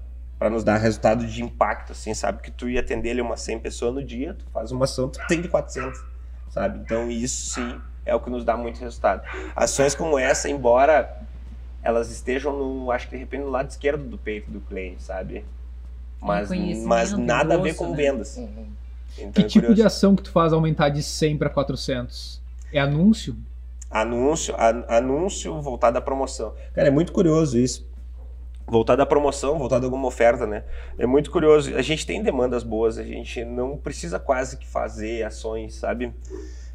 Todas as ações a gente concentra nas duas casas que são os produtos mais simples de vender, que são o, o- a Franói e o DPT, que fazem rodízio, né? E o rodízio é muito simples, né? O rodízio é de tanto por tanto, promoção, hoje, amanhã e tal, não sei o que lá, né? Muitos clientes nossos, acredito que na mesa aqui deve ter alguns que talvez tenham comprado os dois por um. Ouviram falar dessa? aí, não? Sim, sim. Uhum. Cara, essa campanha eu aprendi com um concorrente nosso. Daqui de Canela, da Júlia, inclusive. Como, Pau, como funciona a estratégia? Conta aí pra gente, pra quem não sabe. do dois por um? É. Bom, vamos lá. Por que, que eu, eu fiz essa, essa estratégia, na verdade, né? Eu, apareceu um, um doido aí no Canela aí fazendo umas ação de pizza aí que o cara comia dois por 30 pila. Ah, mas o que, que será que o cara tá servindo, cara? É vantagem, né? 30 pila, dois. Ah. Não, e daí fora os clientes, né? Não, se o cara tá fazendo lá, então pede um bairro do ladrão, que cobra 70 pila um. Pior, né? né? Daí eu disse, bah, uns 30. E eu fiquei mirando o cara uns 4, 5 meses, olhando pro negócio dele, vendo, né? Daí vi que até deu umas zebras ali e tal, né? Andou dando umas coisinhas no restaurante não muito agradável ali, que virou notícia e tal. E eu olhando, olhando essa situação, eu disse, tá, pô, já brincou, né? Agora deixa que o pai vai fazer o negócio certo. Aí eu olhando a situação toda, né? Olhando a situação toda do, do, de como tinha sido a ação, eu pensei, vou, vou fazer da maneira correta. Então, vou botar o preço certo para vender esses dois por um e tal. Organizei tudo isso e peguei uma saída de, de, de carnaval, que né, aquela, dá aquela baixada na cidade, com o aniversário da pizzaria, que era nos próximos dias, e fiz uma ação similar, né, cara? E joguei aquela ação ali para rodar da maneira correta, no preço correto, e aí com nós por trás, né? Diferente de uma pizzaria que de repente tava começando e tudo mais. né? E aí foi um sucesso, cara. E eu fiz aquela situação ali pra tipo assim, vamos, vamos lá, vamos encaixar as coisas, botar no lugar, porque, meu, o cliente precisa ter noção de que a gente tá cobrando o preço correto pelo produto, que a gente tá, tá, ah, jogando para nós o mercado e que muitas vezes os caras vêm fazer esse tipo de ação aí, nos prejudicam o comércio no geral. Imagine o, na tua profissão, na de vocês, alguém fazendo a mesma coisa que vocês, só que não com os Mac que eu vi ali, com os outros computadores bem mais simples, com qualidade bem, inferior, tá? com umas coisas bem inferior, material bem inferior, né? E ainda batendo em vocês, dizendo, ah, os caras lá da IES não precisam, estão ricos, não sei que lá, né? Então a gente foi devolver a ação pro cara, devolver a ação um pouquinho na força do ódio e a gente acabou criando sem querer o nosso maior produto, cara, de impacto hoje. Quando a gente quer, vamos dizer, um capital de giro, a gente faz esse produto que é o 2 por 1 um, e a gente lança ele no mercado. Cara, é, é uma rapa assim, ó. Eu lembro que quando a gente lançou agora, o último lançamento que a gente fez, que a gente fez, o que que acontece? A gente avisou pro cliente, ó, não vem nessa semana na pizzaria aí, não vem amanhã e tal. E aí, o que, que tu acha que a gente vai fazer? E os caras já, não, é dois por um, é dois por um, é dois por um. E eu peguei e larguei aquele 2 por 1 à meia-noite do, do, dia 20, do dia 21 de setembro, depois do feriado também, porque a gente imaginou, não, pra que vender antes do feriado, né? A gente Claro. vende bem no feriado. Quando vai dar ressaquinha do feriado, aí a gente põe a promoção, né? Então a gente fez aquele, aquele, aquela situação, eu lancei ele no Facebook ainda de maneira só, né? Orgânica. Orgânica. Aham. E foi pra daí pra jogo sujo lá, né? Daquele patrocinado, né? Pá. E eu gosto de fazer aquilo que é uma barbaridade, que tu consegue resultados fantásticos. E aí, cara, eu larguei ele no orgânico e fui aqui, né? Botar alcance, botar engajamento, botar região, fazer uma campanha aqui pra Canela, outra pra Canela e Gramado, outra pro Vale do Paranhana, pra pegar Canela, daí lá pro Capão Meu a gente Deus. pegar todo o redor lá, né? Todo de, de eu costumo brincar lá de de Tramandaí, Arroio do Sal, né? Que A a gente rebarbinha pega. da praia. Aham, pega toda aquela região. E fomos, e fomos, né? E, e, e fiz tudo. Quando eu terminei de configurar aquilo ali, já tinha vendido 60 rodízios de madrugada. Tipo, de rodízio duplo, que eu disse assim, nossa, amanhã já tem 120 pra vir na pizzaria. Sabe? No momento que eu fiz aquilo ali, foi umas duas horas e meia de configuração. Então, assim, o- o- e aí a gente terminou o nosso, esse nosso produto com uma venda histórica, assim, sabe? A gente, lance da Dilma lá, de bater a meta, duplicar a meta, foi isso mesmo. No segundo dia, cara, no final do segundo dia, a gente tava batendo a meta que a gente queria. Na E aí? toda. E aí eu já fui pro coisa lá, porque daí o que acontece? Quando a gente botou pra rodar, a gente viu quais eram as principais dúvidas dos clientes, né? Então a gente duplicou o orçamento para sanar as dúvidas dos clientes com um materialzinho explicando as dúvidas, né? E tal, e largamos e duplicamos o orçamento e duplicou a meta no segundo dia. Então bateu, a gente bateu duas metas no caso, né? Duplicou, bem o lance da Dilma, que é confuso pra caralho, né? Ninguém entendeu até hoje, né? mas é isso que aconteceu. Se nós bater a meta, nós vamos duplicar a meta. falou do 2x1. Eu tive experiência com o 2x1 na abertura da Franoi. E eu tenho uma pergunta pra ti sobre a Franoi, porque a Franoi tem um cardápio muito louco. É, De muito. bom, né? Aham. E eu comentei contigo na abertura, inclusive, que é fantástica, né? Da onde veio a inspiração pra, pra aquele cardápio? Ah, tudo que a gente estudou no, no meio da pizza ao longo do, da minha vida toda, em todos os países que, a gente, que eu fu- fui atrás de estudar pizza, de tudo isso, de todos os tipos de pizza, a gente fez a Franoi ali um. Essa pizza a gente não encontra, por exemplo, numa escola italiana ou algo assim. Não, é, É uma- é uma ela- mescla, uma- Na verdade, ela é uma autoral, assim, sabe? O que, que acontece? A ali, eu, eu né, coloquei essa nomenclatura de escola italiana pizza brasileira, porque a gente usa técnicas da escola italiana de fabricação de pizza, na questão de fermentação, maturação da massa, blend da farinha, estrutura da massa, o que, que ela tem dentro. Isso atrelado à pizza brasileira. Frango catupiry, calabresa, estrogonofe, essas coisas. Recheios, muitos recheios. É, é, no estilo brasileiro, né? De fazer, fabricar pizza. Aí. Aí então a gente não mexeu naquilo ali e tal. E só que a gente foi estudando muito mais do que é o DPT hoje, né? Do que o DPT faz. E aí eu disse assim, pô, cara, não tem como mudar o DPT. Não, e nem quero mudar o DPT. Então foi onde eu comecei a fazer Uma as outras de casas. Né? identidade também, né? onde eu comecei a fazer outras casas. E a Franói, na verdade, é a última das casas, né, daqui das, das minhas diferentes, né? Porque tem as duas que a gente até nem falou nada, que são as Vera Pizza Napoletana, que é o, o, o meu produto daí, onde eu... Onde aquilo ali É é, uma um, delícia. que é um amor. aquilo Nós ali. vamos ter que marcar um encontro só pra falar delas, então, porque a gente tá se estendendo bastante aqui hoje, né? Tu me, falou, tu me deu um prazo aqui, eu tô tentando Não, seguir mas esse vai. prazo, tá? Já é sete horas. Olha ali, ó, meu. Ah, mas eu tenho uma Não, pergunta. não tem né? problema, vamos indo, Não, vamos vamos lá, vamos lá. Enquanto eles não começarem a me ligar aqui, eles... Se tu autorizar, a gente vai. É. A gente vai, Não, a gente, a tenho gente pede uma pizza se tu autorizar. Tu falou, né, ah, as minhas viagens, os lugares que eu, Uhum. que eu viajei, né? Eu tive a oportunidade de viajar uma vez pra fora do Brasil e pra mim foi uma experiência, Aham. sabe? Várias coisas assim pra mim. Eu fui a trabalho e fui sozinha, não falava a língua do lugar também. enfim, Até, até agora nós estamos inglês. igual, hein? Porque né? eu também fui nessas condições. E eu fui pra. Itália também, né? Ah, foi pra. Itália? Aham. Bacana. E, pra, e eu fiquei sozinha, assim, eu me vi num- numa primeira noite sozinha, tendo que comer, tendo que né, fazer as coisas, tudo pensei assim, meu Deus do céu. Mas tudo bem, né? Vamos lá. Uhum. E isso pra mim foi realmente transformador. É uma experiência que definiu a minha vida mesmo, assim, a Uhum. partir daquilo ali. E, e eu queria perguntar pro para aquele menino lá que tava pediu pra avó o dinheiro, né, do puxadinho e tal. O que, que ele passou na cabeça, assim, quando ele se viu numa situação como essa, que também foi um peitaço, a tua primeira Uhum. viagem pra fora, Uhum. né? Quer dizer, tu chegar lá e, e pensar assim, puta que pariu, eu tô aqui, sabe? Foi Uhum. tipo, e agora? Foi o que, o que passou na tua cabeça, assim? Cara, ah, tirando o lance de aprender, de né, fazer tudo isso, pô, que legal, cara. Assim, o que mais me marcou foi na- depois do primeiro jantar lá numa pizzaria que a gente foi, cara, que eu saí pra rua pra queimar um crivo. e um cigarrinho, né? Cigarro. Cigarro, cigarro, Cigarro. por favor. É. YouTube é cigarro. E aí, meu, eu saí pra fora, eu fiquei lembrando, assim, de, de quem não acreditou na gente, de quem negou uma, uma venda de uma mercadoria a prazo. Eu fiquei lembrando de várias coisas assim, sabe? Mas com orgulho, assim, dizendo assim, piada. Eu, sem vergonha, não acreditou. Bah, cara, foi várias, várias, várias coisas nesse meio, sabe? Então, isso foi uma, vamos dizer assim, pá, que legal que, que que tô acontecendo aqui. E Isso me marcou muito, porque se- eu sempre acreditei nos meus negócios. Sempre, sempre, sempre. Ao longo desse meio tempo aí, a gente se apertou. E naquela história de que a gente entrava, né, via que não dava e fazia mesmo assim, né, no financeiro, acabou acontecendo várias vezes. Várias, várias.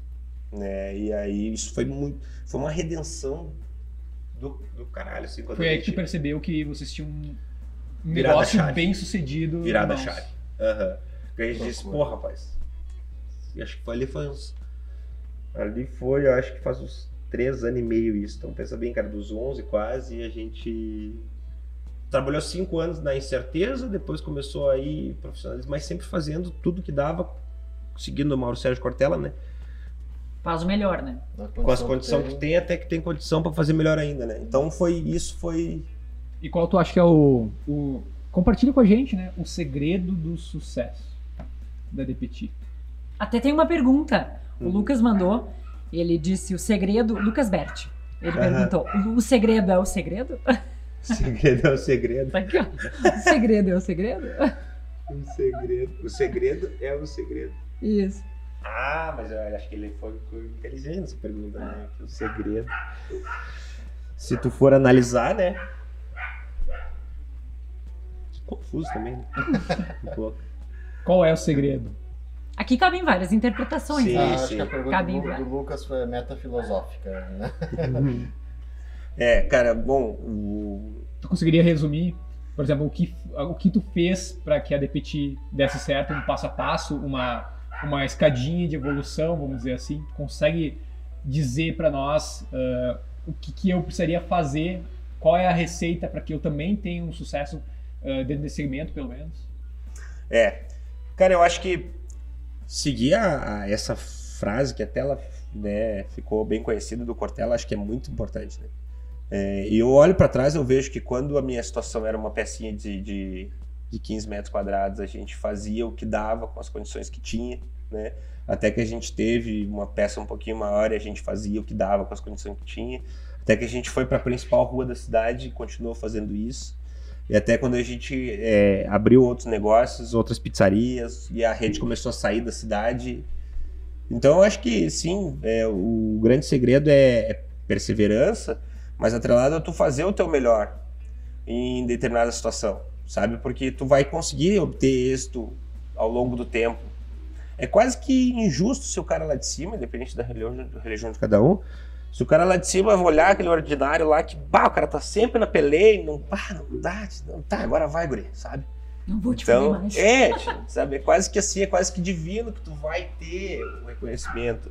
Só que não adianta, não tem como tu começar hoje um negócio e achar que tu vai ficar milionário daqui a dois meses, né? Um ano, dois, né? Então tem um caminho. E, e também assim, né? O quanto é o satisfatório para ti, né? Onde tu quer chegar? Os- aí no lance do indivíduo, cada um, cada um tem a sua Métrica, né? e o seu anseio, né? Crescer Né? sempre foi uma ambição tua? Sempre foi, sempre foi, mas não mas crescer, vamos lá, né? Crescer para obter condições melhores, né? Por- Porque tu ter- poderia ter uma a tua pizzaria, né, bem sucedida e ficar ali, né? A Uhum. gente vê vários negócios, tem muitas pizzarias aqui na região Uhum, que são assim, cara, ah, uma pizzaria bacana, legal, mas só querem aquilo ali, né? uhum, Tu, uhum. acho que demonstrou que não queria só aquilo ali, né? É, a gente, a gente abrindo tantos negócios, inclusive na mesma cidade, né? Isso nos atrasou um pouquinho a qualidade de vida, vamos lá. Então é o seguinte, ó, em vez de eu estar aproveitando um pouco a grana, eu tava lá botando em mais um outro negócio, mais um outro negócio, né? E isso também me, me trouxe algum, não digo arrependimento, mas, pô, podia ter feito diferente, bah, não precisava estar passando por uma dessas aqui e tal, né? Mas, cara, a qualidade, a qualidade de informação, o que me deu de, de, de aprendizado isso tudo, e a gente viu que é fácil gerir. É a mesma coisa gerir uma ou dez. É a mesma coisa. Né? A diferença é que, assim, vamos lá, se são 10 de 10 pessoas diferentes, então tem um financeiro, tem um coordenador, tem um gerente, tem um não sei o que lá. A diferença, então, é que é o seguinte: tem alguns, alguns cargos na empresa que é um que faz para todas, né? Que é um que faz para todos. Então a gente foi vendo, a gente consegue ter hoje um setor dentro da empresa que a gente jamais teria, né? O próprio setor do marketing, por exemplo, a gente tem um setor que trabalha para nós, que cria as coisas para nós, que faz só para nós, né? que o cara é nosso secretário, que diz outro. Então a gente isso possibilitou tantas e tantas outras coisas, né? Então eu vejo que que valeu a pena isso tudo, embora tenha sido um pouquinho difícil e retardado um pouco a minha a minha, vamos dizer assim, tranquilidade, né? Mas sendo tão inquieto, tu acha que em algum momento tu vai ter essa tranquilidade ou tu vai seguir empreendendo, investindo teu tempo? É. Não, agora, cara, eu tô com, com, com essa ideia de só a- aperfeiçoar o nosso negócio. E veja bem, isso aí não quer dizer que vai parar, né? Uhum. Porque eu tô em constante trabalho para aperfeiçoar as informações, aperfeiçoar as informações, né? Então, é ajeitar, ajustar as coisas. Bom, na hora que precisa de capital de giro, vamos lá, precisa de recursos para dentro da empresa por obrigações básicas, o que, que a gente vai fazer? Então, deixar um manual da coisa, né? E a gente está bem envolvido agora no projeto das franquias, né? Que na verdade nada mais é do que, olha só, regulamentar as pizzarias que já existem, né? Que a gente abriu com franquias agora no meio da pandemia aí. Na verdade, a gente não tem, não é associado ao, ao ABF, não é nada. A gente só disse o seguinte, ó, quer usar o nome da pizzaria assim, assim, assim. Agora a gente vai regulamentar elas todas, preparar o campo para se, vamos lá, se eu decidir ou eu quem compra o, o grupo todo aí, que pode ser uma possibilidade, né? Eu digo assim, se você tem que vender um negócio, vende na hora que ele tá estourado, né? Uhum, Vende na claro. hora que ele tá estourado. E vai pra Miami daí, né? Maldivas. Ô, Pet, botar ketchup na pizza é uma das coisas que faz a De Petit ter sucesso? Sim, com certeza. Se ela tivesse talvez em São Paulo ou na Itália, não. Mas ela não tá lá. Mas eu posso na Dona Dina botar pizza? ketchup? Cara, É, porque tem uma plaquinha lá Não, que... na Biama que tem a Na, plaquinha. na, Tinha não, ali que na, na né? Dona Dina eu tô trazendo uma ideia que eu peguei com os gurizão lá de Santa Maria, que é o seguinte, ó, nós vamos pegar uma lata de molho de tomate, daquelas grandes, sabe? Uhum. E nós vamos colocar o rótulo dela assim, ó, estrague sua pizza aqui. Daí dentro cheio de sachê de ketchup, maionese e mostarda, entendeu? Hum, boa. Nessa pegada lá. Mas por que da, da, da, da- da pizza, tanto da Dina quanto da Biamo lá? É porque assim, é, culturalmente, é, já, já vai molho de tomate na pizza, né? Então não tem por que colocar mais tomate na pizza, né? Ketchup, né? Que acaba... Tomate frio ainda. o que menos tem dentro do, do, do ketchup é tomate, É na tomate. verdade, né? Então, é, não tem o porquê. Mas assim, uma pizza de filé com fritas, uma de quatro queijos com bacon ali do Petit, rapaz, é quase que indispensável não ter um ketchup assim, sabe? Então, é, é, é cultural isso. E foi uma das coisas que eu aprendi também, porque não adianta tu querer colocar ah, naquelas duas opções, né? Eu acho que como é um- uma espécie de um, de um programa, né, que não é, não tem censura, tem duas opções, né, às vezes da maioria das coisas da vida, né? Aquelas duas opções que são, na verdade, coisas que assim, ou é uma ou é outra, as duas são ruins, né? Que é a goela abaixo. Conhecem essa? Aquela expressão, bah, vai ter que ser goela abaixo. Uhum, uhum, Ah, uhum. E a outra opção, que não é a oposta dela, que na verdade é sinônimo, que é cu acima, né? uhum. Então, quando te derem essas duas opções, tu já sabe, meu, vai dar zebra de qualquer jeito, né? E a gente, por um- algum tempo nessa caminhada da pizza, a gente quis, né, bater em cima do ketchup, né? Até na época do concorrer lá da, da, da- da- da concorrência do presidente da república, né? O lance do ele não, né? A gente fez um materialzinho com ele não ketchup, né? E tal? Ah, tu vai ter muita inimizade por aí, né? Pois é, e aí a gente viu que assim, cada coisa em seu lugar. E, cara, casualmente a gente criou quatro negócios em Canela que quase não se quase Conflitam, não, né? quase não se conflitam. A única coisa é que são quatro pizzarias, mas não- quase não se conflitam. Então, bem, bem curioso isso, bem interessante.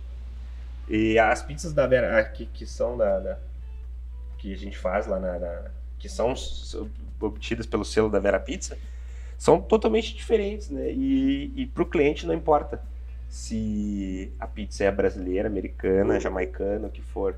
Para o cliente só tem dois tipos de pizza. Eu conheço vários estilos de pizza, sabe? É Napolitana, romana, a- tem o estilo brasileiro, é o estilo paulistano.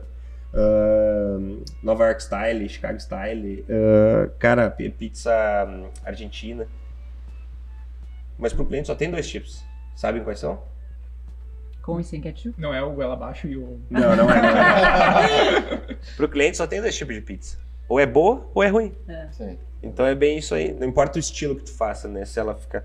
Ah, fazer um estilo assim, assim, assado e chega lá, o cliente não gostou, não vale nada, né? Então a gente preferiu né, trabalhar com os estilos de cada pizza, inclusive da Franoi, que é autoral, mas visualizando.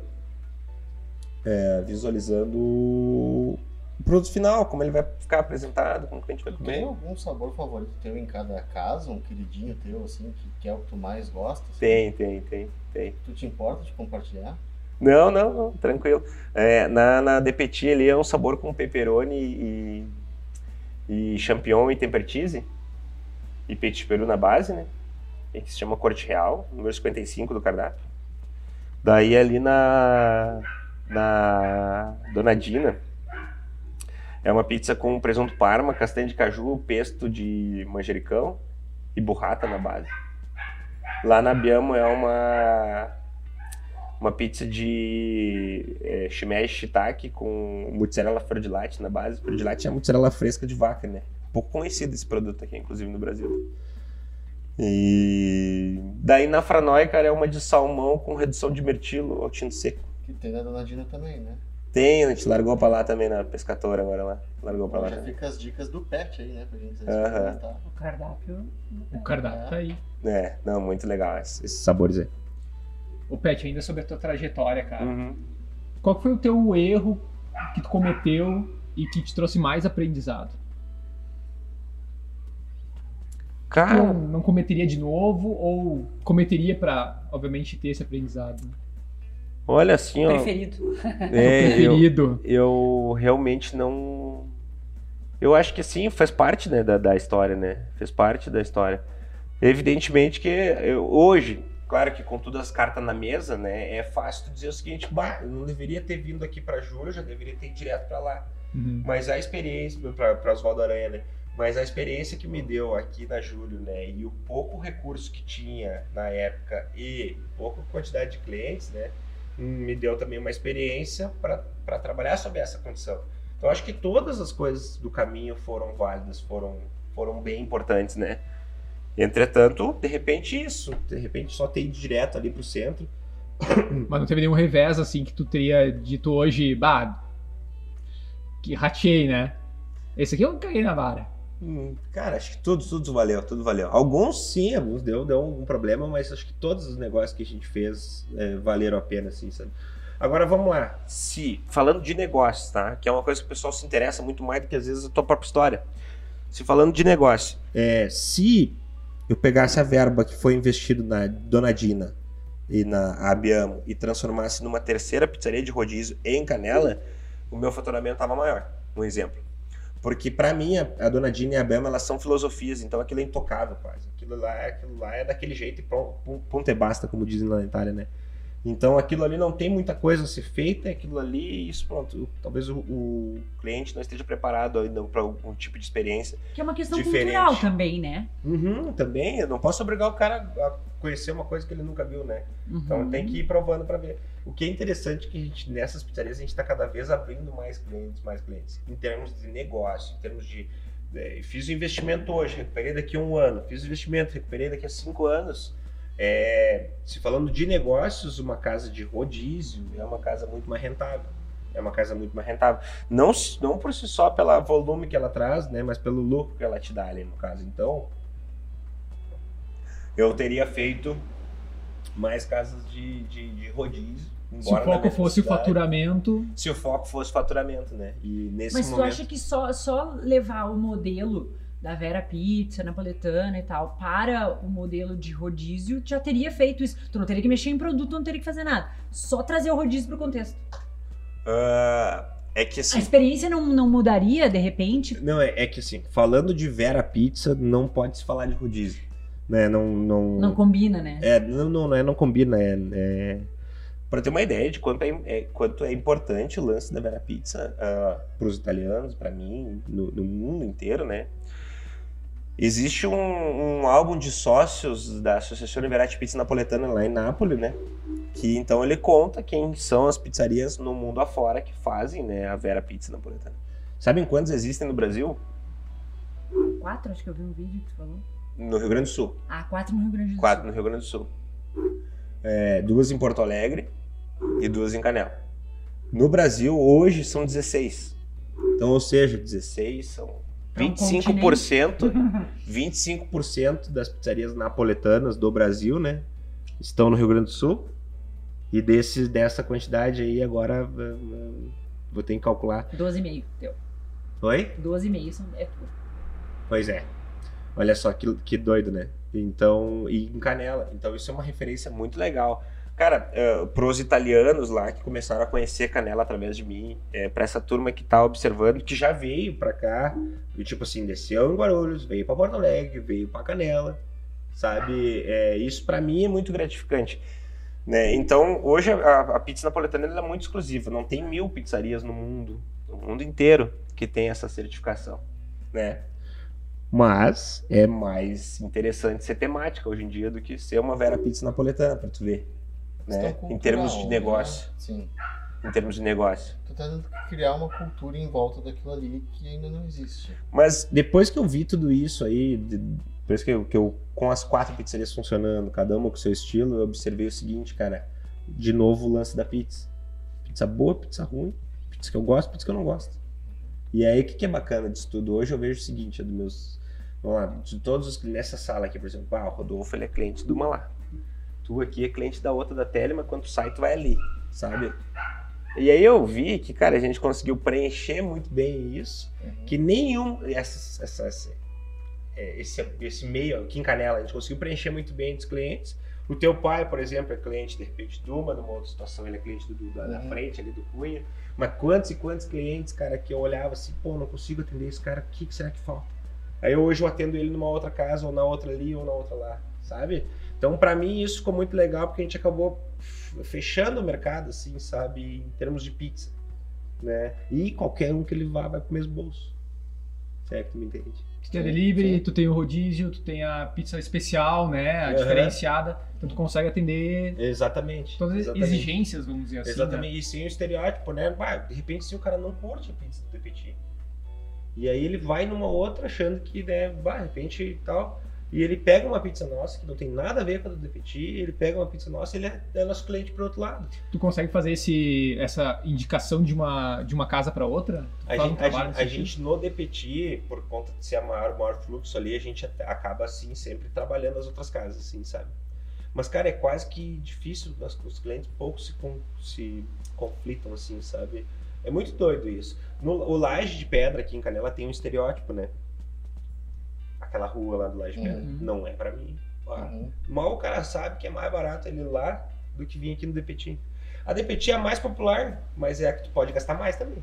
A que tu tem a tendência é que tu gaste mais. Doido isso, né? Uhum. Aí a Franói tem as pizzas, tem as pizzas mais diferentes, cardápios diferentes, mais caro. É, só que a gente não é tão conhecido ainda, fica muito na sombra do DPT. Eu fico até com raiva às vezes. eu que merda, cara. Eu fico pensando assim, se eu já tenho essa raiva, imagina meus concorrentes mesmo. É, é o ponto. Eles devem ser, "Bah, é muito nojento ser concorrente do pet, deve ser foda. né? Porque se eu fico com raiva, às vezes, porque eu, eu tô ali dentro da Franói pensando pra Franói, lidando pra Franói. E aí eu disse, tá, mas eu não posso bater em cima disso aqui, porque senão eu vou bater no DPT. Eu não posso bater em cima disso aqui. E isso foi uma das coisas também que eu, com quatro negócios na mesma cidade, comecei a ter que me cuidar um pouco, quer ver? Porque olha só. Eu não posso falar da fermentação com, com- da, da farinha italiana com tanto embasamento e extrair o melhor que eu posso dela, se na outra casa eu faço só com 20% de farinha italiana. Entendeu? Porque eu não posso ser João aqui Francisco ali, sabe? Então tem que ser no máximo Francisco numa, Chico na outra, Francis na outra, sabe? Tem que ter essa aqui na Coerente, cidade. A tua imagem pessoal, então, tá muito vinculada à imagem da pizzaria. Tu acredita? Sim, sim. Sim. Sim, sim. É. Tem o lado bom disso, tem o lado ruim também, né? Tem o lado bom, cara, que, cara, é legal essa referência toda, assim, os clientes te explicam. Cara, é incrível hoje. Tinha uma época que eu disse, nossa, conheço bastante gente. Conheço bastante, aliás, bastante gente me conhece. Mas hoje eu tenho, assim, o nosso, todo mundo me conhece, sabe? O que é bom é ruim também, por um, um lado. Uhum. O lance da credibilidade ao longo desses anos todos fazendo negócio, cara, o lance da credibilidade que os clientes têm contigo, tu compra fiado onde quiser, né? Que nem dos outros. Sim. né? Então, a credibilidade que isso tem, e isso está indo além hoje. Como a gente pensa bem, cada pizzaria tem uma daquelas massas parceiras que custa aqueles tanto que eu falei lá, né? É, 110 reais. E aí tu pensa, cara, a gente tem 14. Então tu pensa quantos negócios eu já fiz com, com indústria também, né? Então hoje a gente, eu lembro que a pizzaria de Capão agora que a gente abriu em dezembro do ano passado, no meio da pandemia, que não fez um ano ainda, que tá estourando e agora fazendo um baita movimento já quase no verão lá, né? Que daí tendência é ser loucura mesmo. Nesse caso, cara, a gente comprou, fez a cozinha toda dela, né? ah, negociando aqui com a Prolar aqui em Gramado e com o pessoal dos fornos lá de Novo Hamburgo e com o pessoal de Caxias das máquinas, né? De, de massa, coisa e tal. E a gente gastou zero reais para abrir a pizzaria nessa parte aí. E aí o resto tudo foi o seguinte, olha meu, eu vou abrir e tal, pandemia, não sei o que lá, né, e tal, tu sabe que, pá, me dá uma mão aí. Então é o seguinte, eu preciso cinco máquinas dessas, eu te pago uma em julho, passado agora, te pago outra em dezembro, depois em janeiro, fevereiro, março, te- vão vencer ainda, eu te pago as outras três, sabe? E todo mundo, não, tá aqui, vai embora, assim, sabe? Então já começa a mudar também os negócios que a gente vai fazendo. Quanto maior vai ficando, então se a gente quiser seguir nessa linha do crescimento, da expansão, a gente consegue mais barganha, consegue Uhum. melhor resultado, consegue tudo mais, né? Mais fácil, né? Então é é, é agora uma possibilidade da gente crescer também, é, é essa. Mas realmente, cara, depois de anos assim nessa pressão, a gente quer descansar um pouco também. Tô novo, mas passei por bastante coisa. Então Tu pensa em negócios fora da área do segmento da, de pizzaria? A gente já tem uma distribuidora de alimentos, né? Hoje, que a gente começou para distribuir para nós mesmos. Que é o que, que acontece. A gente tem um volume muito grande juntado todas as pizzarias, então a gente montou uma distribuição que ela compra e vende para todo mundo, né? Então a gente já tem. Você deve ter visto um caminhãozinho da pizzaria Ah, rodando por aí também. Uhum. É, a gente faz essa logística e entrega para as outras pizzarias também, né? Então a gente tá indo para esse lance da franquia e vamos ver se vamos de fato tentar expandir mais, querer expandir mais. Tem todos esses detalhes ainda para ser visto agora. 2022 e 2023 com certeza vai ser os anos que a gente vai viabilizar isso aí. Vai fazer barulho. Ou não. Né? Então, mas sim, a gente está preparando para regulamentar, mas regulamentando, deixando pronto para vender também. E aí, vamos vender ou não vamos? Sabe? Uhum. Tem gente para tocar? Não tem gente para tocar? Porque nesses. Tu já recebeu oferta nesse sentido? De várias, a, a todo instante, a gente, o pessoal querendo abrir. Como é que funciona? Como é que funciona? Não, mas pra comprar o grupo. O negócio em si. O negócio em Ah, si. não, ainda não. Mas ainda não ofereci também. Sim, sim. Mas eu acho que uma hora dessas, se for, vai tudo. Uma hora dessas, assim, sabe? Por qualidade de vida, por ter experiência também de morar fora do país, por morar um, um ano nos Estados Unidos, um ano na Itália, ah, viajar bem tranquilo e tal, né? Porque, cara, foi criado um negócio muito grande, muito, muito grande. Foi criada uma coisa muito grande que ela não tem nem como palpar mais, né? E, e dentro da pizza, no mesmo segmento, na mesma cidade, é fácil de gerir, é um baita negócio, na verdade, né? Tudo isso que a gente fez. Então, possivelmente, pode ser uma das, das, da- das coisas que a gente venha fazer. Se eu penso nisso constantemente, vez que outra, assim, sabe? Se fosse fazer, o que que faria, sabe? Mas eu acho que, pensando do lado desses grandes empresários, desses grandes grupos, né? desses grandes holdings de empresários, é, os caras vão lá e vão te comprar por, sei lá, 50 milha, e eles têm mais 50 para investir na, naque- naquele negócio. Porque eles não compraram porque eles querem ganhar o dinheiro. Eles compraram porque eles viram que aquilo que tu fez ali, que foi o mais pesado, tu fez muito bem, tu organizou e agora é só replicar Uhum. em larga escala. Então eles compram por 50 a ideia e o que já existe, mas eles botam mais 50 para fazer milhões de 50. O problema complexo tu já resolveu, né? 50, Eles só né? exponencializam. É.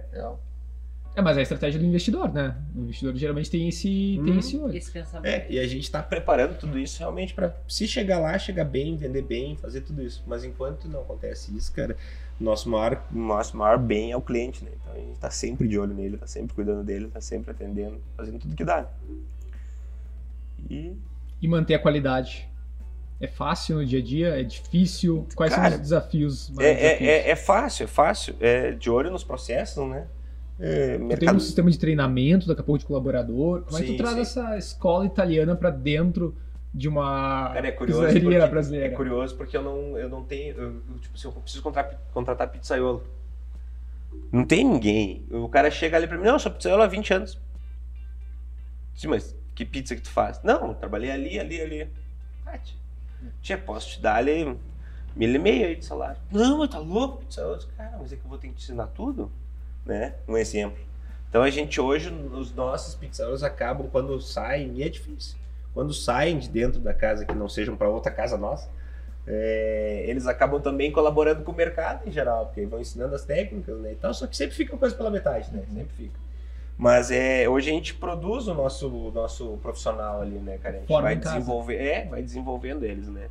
E aí nos dá condições bem melhores de novo também, porque a gente não precisa investir muito forte em gente muito qualificada, porque na verdade quem qualifica é nós, Uhum. sabe? Então, o cara. E aí vai trabalhando no plano de carreira dele, dele dentro da empresa de forma arcaica, porque nenhum ser humano é igual ao outro, né? Então, assim, o que eu tenho assim, ó, não, de seis em seis meses tu tem um aumento. Tá, mas como é que eu vou dar um aumento pro cara se o cara não desenvolveu o que precisava só por tempo de casa? Não. Fácil trocar a peça e começar de novo. Né, o negócio ali, né, com ele.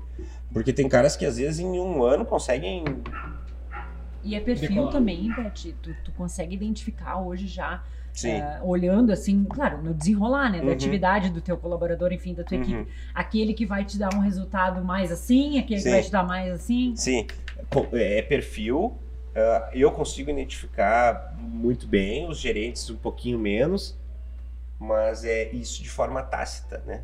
Então agora a gente está passando isso também para o papel, né? Passando isso também. Tem uma psicóloga que trabalha com nós já no RH hoje, veio da Irlanda até, não do norte.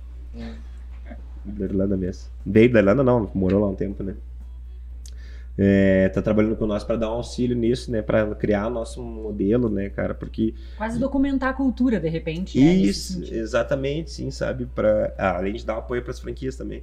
Então é muito interessante, cara. É, ah, quem, é- quem tava lá agora trabalha com isso, que veio pra cá, a Berenice e a Gisele, né? A Gisele, a Gisele, a. Gisele na verdade. a Estudaram Gisele. comigo. É Muito mesmo? Aham. Gisele é minha parente ainda, tá? É? Aham. É muito qualificado. É muito básico, tá fantástica lá com nós. E o que alguém tem que fazer pra se destacar pra ti? Pra se destacar, bom, cara, é o seguinte, é, dentro do meu meio, pode parecer até estranho que eu vou falar pra você, mas dentro do meu meio a gente trabalha no final de semana, né? Inclusive eu deveria estar lá agora. Corta essa parte assim, bota o. Já vamos te ligar. Ah, a gente trabalha final de semana, né? Então, assim, cara, sexta, sábado e domingo são os nossos dias de maior venda, né? Então, se o cara já tem problema com isso, meu, vem aqui jantar, então, só, né? Não vem trabalhar aqui, né? Vem aqui jantar. Ah, então, a gente sabe que, pô, cara, se, qual é o dia de botar comida pra dentro de casa? É o sexta, sábado e domingo? É, a minha rotina vai ter que ser em cima daquilo ali, né? Então, esse é um grande fator. Mas vamos lá. O cara ganha comigo, cara, quando ele faz mais do que é o, é o necessário. Vamos lá. Que é o famoso 110%, né? E é muito curioso. Já viram falar do lance 110%? Bom, fazer 100% ótimo, mas quando ele faz a mais, ele faz 110%. Só que a partir que ele fez a mais também, aquele 110% ele volta a ser 100%. E o cara, quando faz 110, ele não tá fazendo 120 porque ele já fez 110. Né? Ele tá de novo fazendo 110. Então é curioso isso. Eu sempre digo pra eles, cara, quando vocês fazem mais do que o normal, aquilo já vira o normal. Vocês vão indo. Parece que quem tá ganhando isso sou eu, mas na verdade quem tá ganhando isso é vocês. Porque vocês estão, além de conseguindo novas coisas para a empresa, conseguindo novos resultados para a empresa, melhorando os resultados da empresa, estão melhorando de vocês também. As próprias gente- habilidades, né? Errar, ex- ex- exatamente, porque o cara, tudo que ele aprendeu ali dentro, vamos lá, eu aprendi um pouquinho numa, um pouquinho na outra, um pouquinho na outra, juntei isso tudo, montei meu negócio. Então, se o cara aproveitar isso também, o cara vai poder também se encaminhar a vida. E aí são mil oportunidades, né? Agora, entretanto, voltando naquele lance que eu falei antes de, de o teto da empresa, né? A Uhum. quantidade de asa que a pessoa cria, né? Para poder voar e ela ficar no limite da- da- do teto da empresa é muito gratificante para nós, né? Então, funcionários antiguíssimos que a gente tem aí, que conhecem os clientes, que conhecem tudo, né? Crescendo isso e sem ainda evadir essa turma, né? E tu olha, às vezes, os caras, pô, meu, tô com uma turma nova aqui, tá, mas onde é que tá os meus? Eu olho, tem um taquara, um igrejinho, um parabéu, não sei o que, não sei o que, não sei o que, não sei o que, não sei o que, sabe? E tudo saiu do celeiro aqui, né? Uhum. Então isso é muito, é muito interessante. E, cara, já passou diversos funcionários por nós, né? Mas o, o legal é que os fantásticos continuam com nós ainda, sabe? As pessoas diferentes, assim. E eu olho todas as pessoas que tem no meu grupo, que às vezes nem são mais jurisdição minha, né? Que isso foi um que a gente cedeu pra alguma franquia e tal, né? Aí tu olha assim e diz, nossa, cara, se eu tivesse essa galera trabalhando aqui comigo ainda, vamos lá. Aí tu pega, pau, pizzaiola lá de gramado. Pá, o gerente que é, que tá lá em Três Coroas agora. Aí tu pega o gurizão que foi pra Capão da Canoa, o outro, o outro. E eu botar tudo eles numa equipe só, o meu negócio se tornaria inviável. Porque eu não teria estrutura suficiente para aguentar essa galera toda que ganha muito bem, sabe? Na mesma estrutura. Na mesma estrutura. É que nem uma seleção só com craque, assim, 100%, né? É, daí tu Imagina imagina. no LFoot tu montar os cinco estrelas, né? Aham. Tu entendeu? Então, cara, é, é gratificante isso, porque eu penso assim, bah, também se eles estivessem aqui, eu tava tranquilo essas horas tomando um uísque lá em não sei aonde, Uhum. fumando um charuto, né? Só que aí isso, e ter isso tornaria o negócio inviável. Doido, Que né? loucura. Dá pra dizer que tu não mudou só a tua vida, né? Mudou a Uhum. vida de muita gente. Que era o teu objetivo lá atrás, né? Que tu tinha essa, Uhum. enfim, Uhum. acho que é uma sucessão de vidas mudadas aí, né? Sim, Porque sim. Nossa, muda, e como mudou? E tu consegue perceber que te- tu inspira essa galera, porque eles olham pra tua história e com certeza eles não têm como se inspirar, né? Sim, sim. Não, bastante, bastante. Hoje, na verdade, diferente do, do empreendedor, eu me considero mais um empresário hoje. Que eu acho que tem essa, essa, essa fase, né? chavezinha também que vira, né? Aham, eu considero mais um empresário, então hoje é, é coisas como essa aqui, com vocês agora, eu venho fazendo muito pouco. Uma época eu já fiz muito mais. E venho fazendo muito pouco, buscando um pouco mais de preservação, um pouco mais tranquilo. Já consegui quebrar os meus próprios tabus, né? Né? Então também tenho tem aquele momento que diz assim, não, agora vamos correr atrás de vocês, né? Que nem dos outros. Mas curioso isso de observar. Hoje, às vezes, até me falta, de repente, entrar um pouco mais nessa, nessa vibe para isso também me motivar a fazer mais, fazer mais, fazer mais. Não sei, cara. Não sei. Eu tô, acho, na fase, numa fase bem diferente da minha vida agora. Boa e ruim em algumas coisas, então tá me modificando bastante. Né? E num período de bem de, de indecisão também, eu acho, né? Tipo assim, a gente tem uma coisa muito legal na mão, mas a gente também não quer expandir muito mais, ou poderia, não poderia. Tem todas as ferramentas, mas quer mais tempo, quer mais qualidade de vida, né? Tá pesando o que é importante, né? Exatamente porque, meu, que nem dos outros, eu tenho essa mania desse que nem dos outros. A gente. O meu trabalho é no horário antissocial, né? Uhum. Tipo, agora vocês vão terminar aqui e tal, cada um vai pra casa e tal. Vamos pedir uma coisinha Legal. Vamos pedir uma pizza que nós vamos fazer, né? Não pedir um hambúrguer, certo? Ah, por favor. Só que faltava, né? Pra É, não, te marcar ainda, fazer uma história, te Ah, marcar valeu, ainda. Pet. vamos precisar. Pois é. É, Então, assim, cara, foram anos muito dedicados nisso, que deram louros, frutos, prêmios, tudo que pode imaginar. Então, assim, não é de jogar fora a história, mas também é hora de um novo ar, uma coisa diferente, talvez, um pouco menos de, de intensidade, né? Vamos ver, o futuro aí tá, tá pra vir. O que tu acha que a DPT ainda pode conquistar? Que não conquistou ainda. Bah. Cara, tem esses dois campeonatos que a gente ganhou, os últimos dois ali, é, é a, a parte da, da, da- A gente ganhou no Brasil, né? E agora a gente ia pro, pra Parma fazer a competição lá daí, O né? Mundial daí. O Mundial. Aí essa competição lá ainda tá pra, pra, pra ocorrer, né? Então pode ser que a gente Então é um consiga- mundialzinho aí.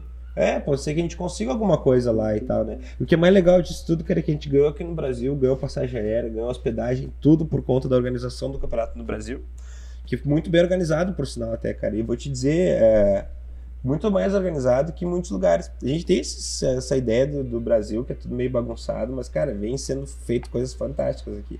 Dentro do nosso meio da pizza também a segregação que estão fazendo com as farinhas de trigo agora, sabe? Estão começando a produzir farinhas de trigo legal. Porque alguns malucos aí, uns seis anos atrás, começaram a falar de farinha italiana nos eventinhos nas cidades de interior. Que malucos são esses? Não né? sei, né? Nunca vi. Ah, brincadeira, vamos cancelar esses malucos. É. Tu vê, né, cara? Então, assim, ó, farinha de trigo, o pessoal tá começando a investir. É, muito Farinha produtor. orgânica. Tipo, né? Farinha orgânica, farinha, né? Aham. Muito, muita coisa muito legal acontecendo assim, sabe? Muito legal. Então o futuro aguarda grandes novidades. Não sei te dizer, na verdade, né? Não sei. É Mas... um povo organizado e competente desse à frente do, do segmento, né, cara? Pois é. Vem coisa boa. Querendo frente. arrumar uma coisa pra se incomodar. tá ficando calmo demais. Tu, tu vai parar e se aposentar aos 30, é isso? Cara, vontade não. Olha, vou te dizer que vontade tem bastante. cara. Coisa mais boa, Eu né? ia É. ficar parado, quer contar a lorota pra quem, cara? Tu não vai ficar parado, meu. Vamos ver. É, aposentado por um tempo, quem sabe. É, aposentado por- Não, tirar Três umas férias, meses. né? Cansar Ah, de não fazer nada. tirar- daí. Não, mas- de repente. Tira. Pois O que, é. que tu vai fazer hoje? Hoje eu vou fazer nada. Nada. E depois? Depois também. É. Aí depois decido, né? Tem ou uma menos. pergunta bem importante aí. né? Manda. Aquela que tu separou ali. Não, essa aqui é é a depois da é a pergunta da última caixinha. antes da. da- Ah, é depois da entendi. caixinha? É depois da antes? caixinha. Depois da caixinha. Ah, tá. Tá. A gente tem a, a nossa cumbuca. Peterson. Tem algumas perguntas que a gente fez e os nossos convidados que já vieram também fizeram perguntas Uhum. e estão aqui. Então é uma pergunta que pode ser de qualquer tipo, de qualquer, tu pode Uhum. sortear e fica à Te vontade. entrego daí? É, não, tu lê. Não, lê aí pra nós. Tu lê e responde daí. Vê se tá leio e se- respondo. Isso aí. Vê se tá assinado por, É, porque se pode ter sido um convidado, tá? Ou se é a minha letra, senão daqui a pouco é a minha letra. Não tá assinado, acho que é a tua letra. Então tá. Qual a palavra mais bonita da língua portuguesa? Olha. Tivesse me preparado. Não, mas porque eu gosto, tem umas palavras que eu gosto bastante. Ih, deixa eu ver aqui. Ah, na pressão assim é difícil. A gente pode responder ela Ninguém, depois? ninguém tá olhando. Não, não, dá uma pensada aí, cara. O desafio é esse.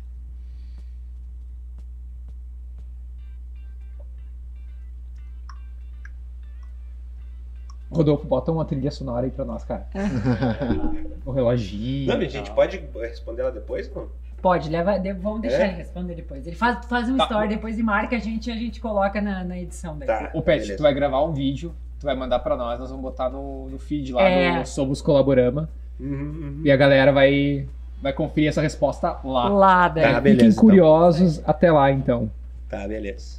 tá? Mas é, realmente, assim, para finalizar, eu tenho uma pergunta muito importante que surgiu durante a nossa pesquisa sobre o assunto, sobre a tua história. Que baita história por falar nisso, né? É, muito Quem legal. quer te encontrar, quem quer conversar contigo e te conhecer um pouquinho melhor, te encontra onde? Tem rede social? Tu falou do Instagram antes, né? Uhum, uhum. Como é que é o teu arroba aí? É Peterson, underline seco, né? Com dois Cs, né? Peterson, escrito De pobre, normalzinho, normal, assim, é. Aham. sem duplicidade de T, né? Não, Underline seco, underline seco. com dois Cs. Isso. É lá que eu tenho. Cara, mais que no WhatsApp até. Eu vi esses, esses memes esses dias, né? Daquele meme que o cara fala assim, né? Bah, galera mandando coisa bem louca no, no WhatsApp e o cara vai postar stories no Instagram, né? Tipo assim, devendo resposta pra um monte de gente no WhatsApp. E a Mas Depetit, e a Depetit tá em todo lugar, né, cara? Sim, Depetit tá, tá em todo lugar, várias cidades aí, a gente vem fazendo um trabalho bem bacana. E o arroba da Depetit, O principal, né, o oficial ali no Instagram é o Depetit Oficial também. O meu tem uma equipe bem legal ali respondendo de dia, de, de noite, de madrugada. é facinho de achar, é facinho de... Facinho de contatar, fazer, Contatar. Não, é, não é fácil de fazer reserva, mas é fácil Olha de conversar com eles lá. pelo menos, né? Mas o. É só entrar em contato. Pessoal, o pessoal do Depetit, tanto das outras pizzarias também estão sempre conectados na página ali para poder dar um suporte legal. E eu no Instagram, pe- perguntas ali de empreendedorismo, essas coisas, sempre tô. Tem muita gente que não faz ideia de onde é que surgiu, né, cara, que vem ali falar. Muita gente de pizza também, né? De pizzaria, né? Que vem pegar ideia, E né? tu atende mesmo assim, cara, dá o retorno lá. Atendo, atendo, atendo. Até as daqui. Até as daqui.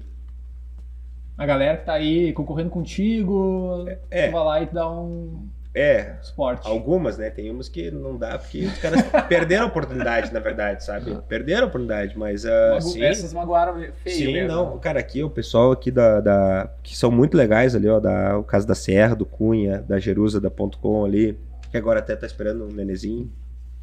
O Pessoal do Gênio ali do, do- da Vila Bueira, muito legal.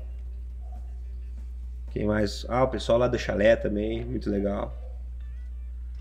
Pode contar com a parceria. Sempre, sempre, sempre. Essa turma aí, não, essa turma já é parceira nossa, né?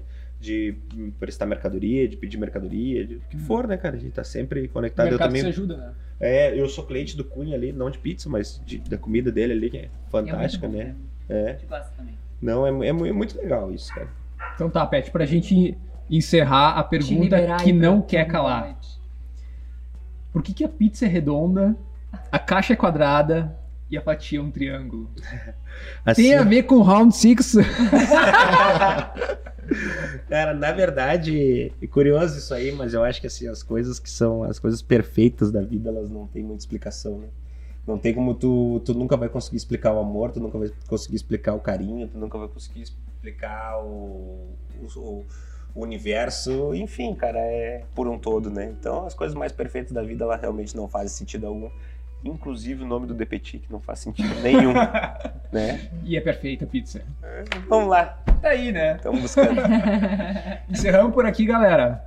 Mas tá cedo, Nossa, recém chegamos. Não, mas a gente tem que deixar a oportunidade pra voltar, né, Pet? Não, é, coisa tu boa, não coisa pode boa. contar papo- tudo, senão tu não volta. É, não, papo Não, e eles bom. me pegaram desprevenido aí numas perguntas aí.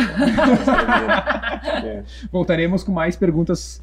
Vamos fazer um- Complexas. uma, uma, uma volta só com as perguntas não respondidas. Quando Sim, tá surgir bom. aí o negócio, tu fizer uma joint venture ou uma transação, tu for tirar tua aposentadoria, tuas férias, tu volta e É, conta volta pra pra contar o pra gente Tá em primeira certo. Os mão. próximos passos. Então tá certo. Gente que nos acompanha aí, lembrem, o Pet vai mandar o vídeo e a resposta dele pra, É, pra pergunta ó, da compromisso. Cumbuca. Tá aí, ó. Vamos Então cobrar. tá bom, não, deixa pra mim. Não é nós que vamos cobrar, a audiência vai cobrar. Vai entendeu? cobrar. Tá certo? Só, Não vai querer decepcionar a audiência. só tem 30 dias pela complexidade da pergunta aí, né? Gente.